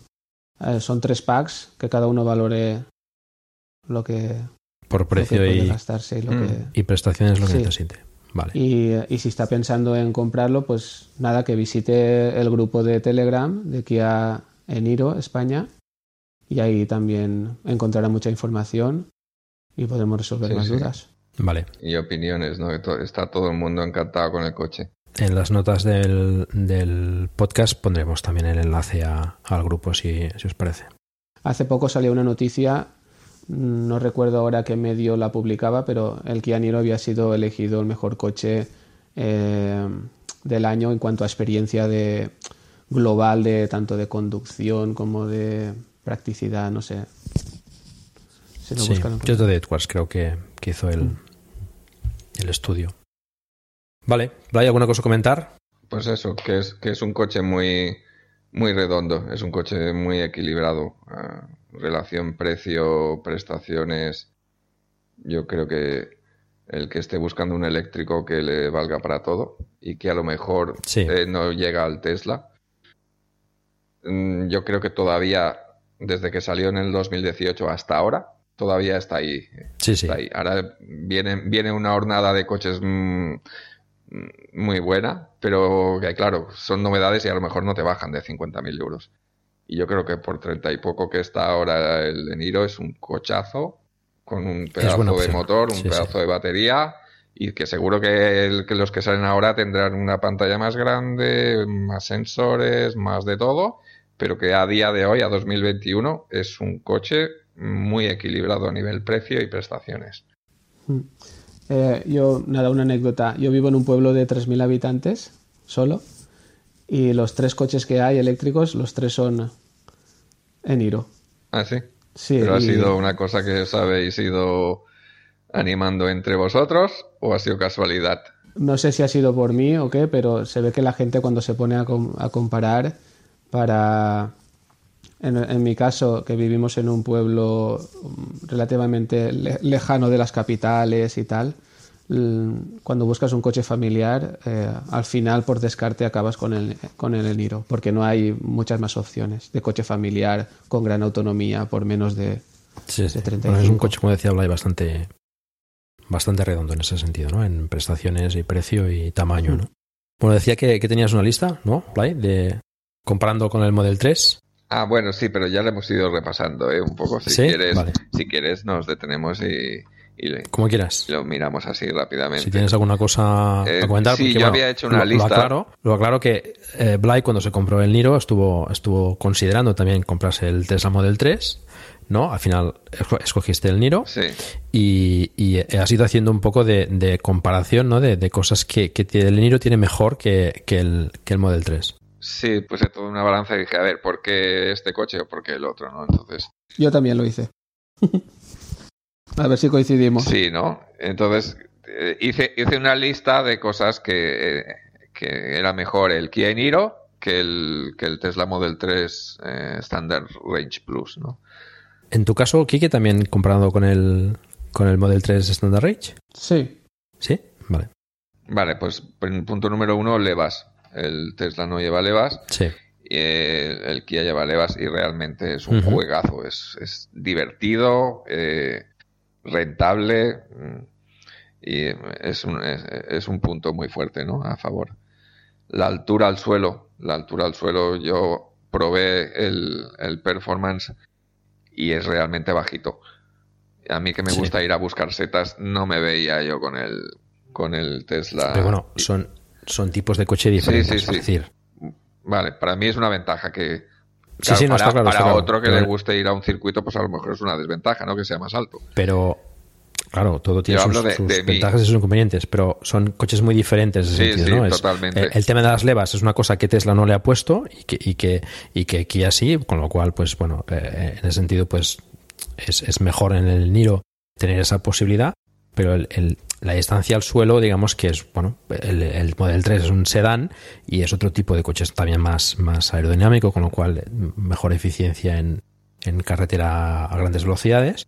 Pero claro, tiene la ventaja de, de, de la distancia al suelo. para eso uno es una ventaja, para claro. otros será un inconveniente. Bueno, yo hablo de, de lo que es mi persona, ¿no? Para- Sí, sí, para lo que es interesa. un- para el uso que yo que le hago yo a un coche. De- eh, de- digamos de lo que tú estás satisfecho de haber escogido el Niro en vez del Model 3. Ujú. Luego, no sé si conocéis el, el Banana Box de, Sí, de, de, Bjorn Nylon. Bjorn, que lo Bueno, tenemos pues ahí un poco ahí, pachucho. ahí gana, gana. Es verdad, es verdad, lo escuché ayer, el pobre que está con, con COVID. Qué fuerte. Sí. Pues en el Banana Box sale, sale ganando. No me digas el número de cajas más, ¿eh? ahora no recuerdo, pero sé que, que entran más cajas, ¿no? Sí, ¿no? Y además el tema del portón es una ventaja clarísima del, del Niro. Es mucho más, eh, te caben mm, cosas más grandes. Quizás creo que el, el Model 3 quizás me des un poco... Cuando el tráfico te sube la presión, nada mejor que una buena canción. Cuando las noticias ocupen tu atención, enfócate en lo que te alegra el corazón. Y cuando te sientas mal, un buen médico te ayuda a sanar. Sabemos que mantener tu salud es tu prioridad, también es la nuestra en Kaiser Permanente, donde trabajamos juntos para cuidar de todo lo que tú eres. Kaiser Permanente, para todo lo que tú eres. Kaiser Foundation Health Plan of the Mid-Atlantic Stay Inc., 2101 East Jefferson Street, Rockville, Maryland, 20852. Judy was boring. Hello. Then Judy discovered ChumbaCasino.com. It's my little escape. Now Judy's the life of the party. Oh, baby, Mama's bringing home the bacon. Whoa, take it easy, Judy. The Chumba life is for everybody. So go to ChumbaCasino.com and play over 100 casino-style games. Join today and play for free for your chance to redeem some serious prizes. ChumbaCasino.com. No purchase necessary. Void where prohibited by law. 18 plus terms and conditions apply. See website for details. Un poco más grande a nivel de volumétrico, digamos, pero la boca de carga, vamos, no tiene comparación. Vale. Es mucho más práctico y además, al ser también alto, lo cual para algunos puede ser una desventaja, ¿no? Tienes que subir, digamos, más, más arriba el- el- los pesos, pero también encuentro que es más práctico para descargar, ¿no? Con lo cual, eh, bueno, está bien, la verdad es que está muy bien en este sentido. ¿Qué más? Seguimos, eh, evidentemente, el precio, ¿no? El precio. Ahora que ha pegado un bajón, ¿no? El Tesla, creo, pero sigue. Van bajando, Sí, sí. van bajando, ¿no? Pero bueno, en el momento que yo lo miré, el precio era. A mí me, a mí me representaba 15.000 euros de diferencia en el momento de, Hay diferencias, sí. de que lo adquirí. Luego el tema de subir, bajar del coche, o sea, montar y desmontar. En el Kia estás más elevado, es más cómodo para mí. Sí. El otro es, más deportivo, más culo más, más cerca del suelo. Yo además llevo el asiento a tope de alto. A mí me gusta ver el morro. A del tope de alto, ¿no? Sí. Como tú lo has comentado antes, que, que te, ¿no? te, te costaba, una de las cosas que te gustaba era, Sí. era esa, ¿no? De, Mm. de la altura, ¿no? De la altura tuya respecto a la carretera, digamos, ¿no? No, me gustaba la altura Entiendo. respecto a los, eh, por donde, los caminos por donde me meto o, Ah, vale, sí. o que, o que no, no esté teniendo miedo de los bordillos de la acera al aparcar. Pero además, Sí. a la hora de conducir, me gusta ir alto. Yo siempre cojo la palanca y me gusta ver el fin del morro Arriba. del coche. Muy bien. ¿Qué más, Blay? Sigo, sigo, mira. Tema de gradación, que ya lo hemos comentado antes, ¿no? El, el Kia parece ser que no tiene degradación o está muy lejos el punto de degradación.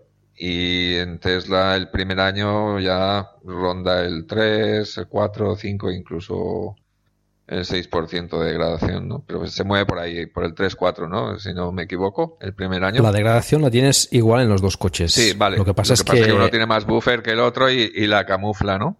sí, en el caso del Niro tienes, tienes la, la- la parte útil y la parte No útil. bruta, digamos, que tienes ese margen de ahí de...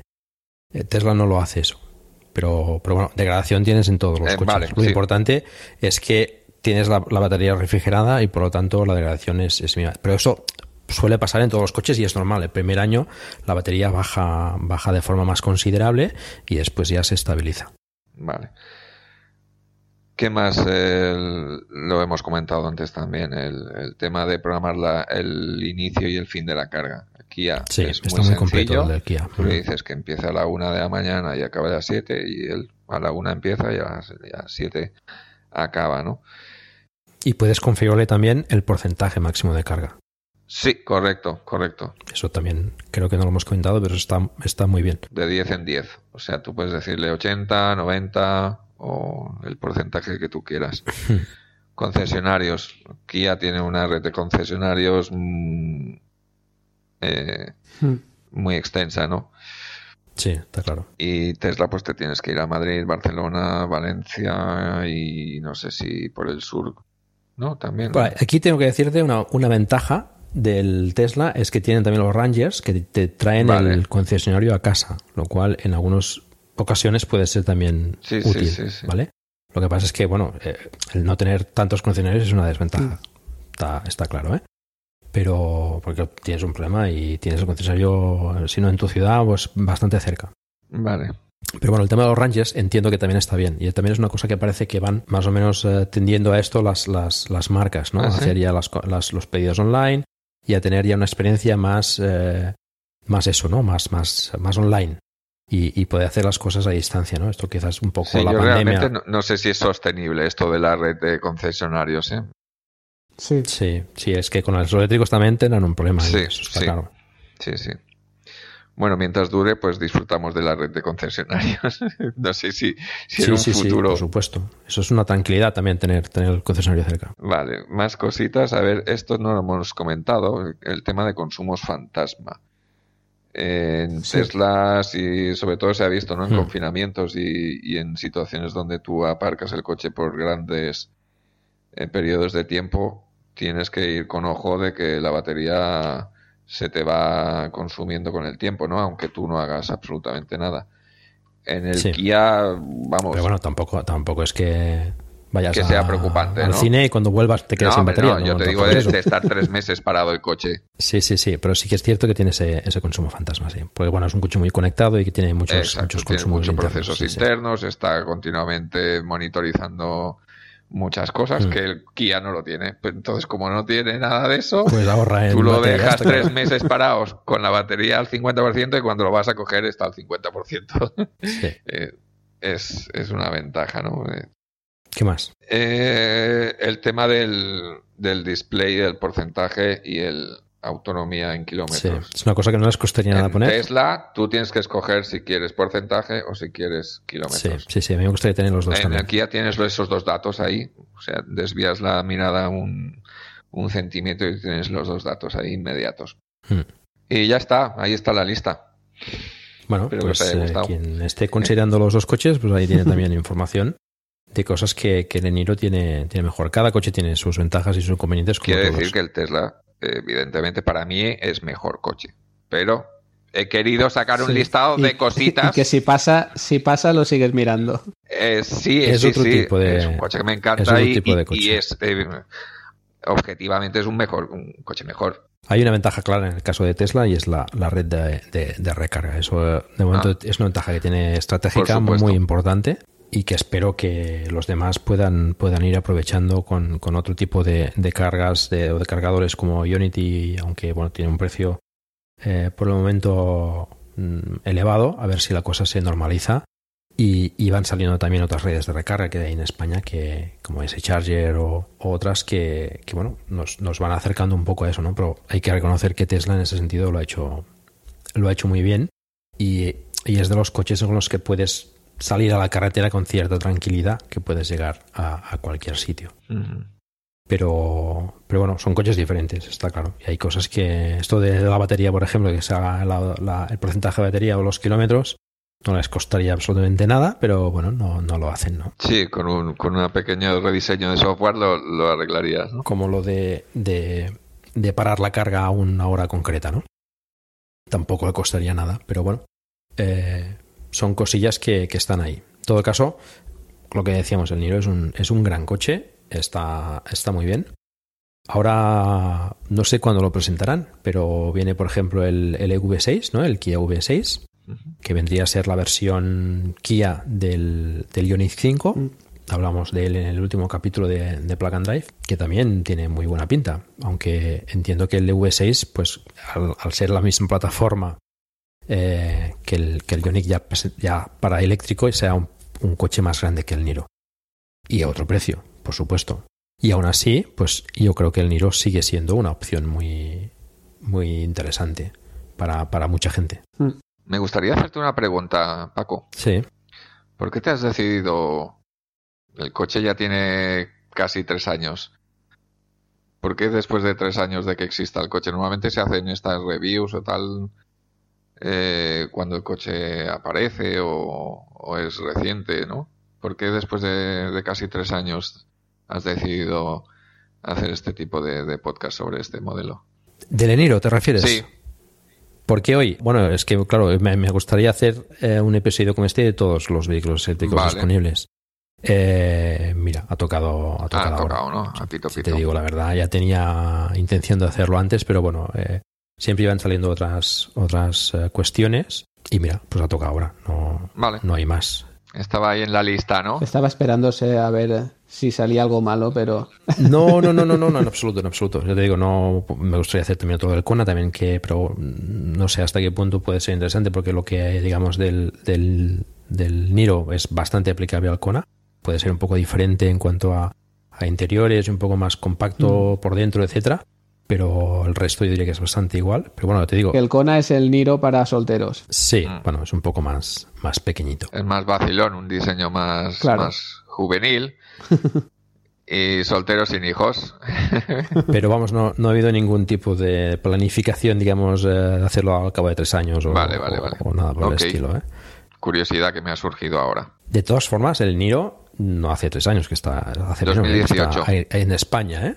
Do- 2018. En España no, yo creo que no. Yo diría que de 2019, ¿eh? A mí me parece que el Niro salió un poco, si no, Mm, no, por ahí, salió- un poco ah, después que el Model 3, ¿eh? Me juego una cena, Paco. Una paella, bueno, En venga. 2018 salió. En España. En España, ¿eh? Yo creo que en Corea incluso antes. Hombre, en Corea seguramente antes. Lo miraremos. Eh, ¿Quién es? Hay varios usuarios. Hay, creo que hay dos usuarios que tienen en hilos de, de 2018 en, en el grupo de Telegram. Bueno, Y no sé si uno de ellos es Raúl. Esto ya no est- estoy seguro. No, bueno, ya lo aclararemos. creo que no, no sé.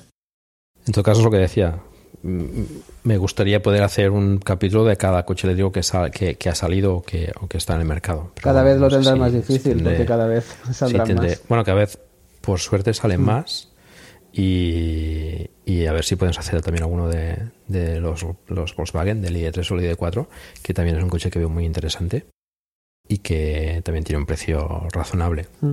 Pero bueno, mm, ya te digo, no, no, no es, no es por nada, nada particular. Vale, pues no sé, si queréis comentar alguna cosa más. No, por mi parte ya creo que lo he dicho todo. Sí.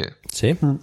Pues, eh, bueno, si os queréis despedir, eh, ¿dónde os pueden encontrar? Si, bueno, a los dos os pueden encontrar en el grupo de Telegram de Plug and Drive. Si queréis, Sí. eh, ya ponemos en las notas del programa, pero si queréis comentar el, el- el enlace del, del grupo de, del Eniro, para quien le pueda interesar. El enlace eh, en el buscador de Telegram, si ponen Kia Eniro España, les saldrá. Sí, les aparece. Perfecto. Hmm. Y yo soy Kike, Kike barra baja 80, Kike con K, las dos con K. Y nada, si tienen más dudas, ahí estoy. Soy el administra- uno de los administradores del grupo de, de Kia Eniro. Y nada, Vale, pues quien tenga dudas, ahí tiene el grupo de, del Eniro. Y bueno, y si estáis en el grupo de Telegram, pues podréis eh, contactar también con, con Kiki o con Blay allí.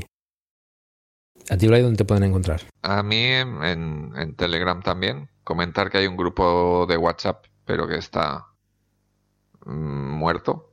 Mm, Todo el mundo se pasó a Telegram por sus ventajas, ¿no? Eh, me pueden encontrar en el Telegram, creo que estoy como Blay Blay, Blay guion Blay. Y, y también me pueden encontrar en YouTube, que tengo un pequeño canal donde de vez en cuando subo cositas y por allí también me pueden encontrar. muy bien. Vale, en YouTube te pueden encontrar también por Blay.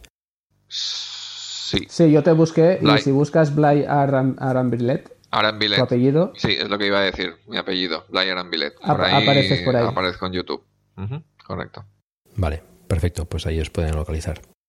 Pues nada, muchas gracias por, por haber participado en este capítulo y explicarnos vuestras experiencias y vuestras eh, impresiones sobre, sobre vuestro apreciado coche. muy bien. A ti, Paco. Muy bien, gracias Paco.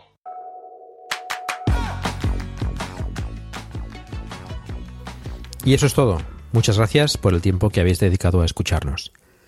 Os recuerdo que hagáis difusión del vehículo eléctrico en la medida de vuestras posibilidades, por ejemplo, recomendando este podcast o haciendo una reseña en iTunes, lo cual os agradecería mucho. Podéis poneros en contacto conmigo por Twitter en arroba pacoculebras o por correo electrónico en plugandrive.emilcar.fm. Espero vuestros comentarios en el grupo de Telegram t.me barra plug. Recordad, se escribe plug and drive con dos Ds. Y también en la página del programa emilcar.fm barra plug donde podéis eh, encontrar todos los medios de contacto conmigo y conocer los otros interesantes podcasts que tenemos en la red. Un saludo y hasta pronto.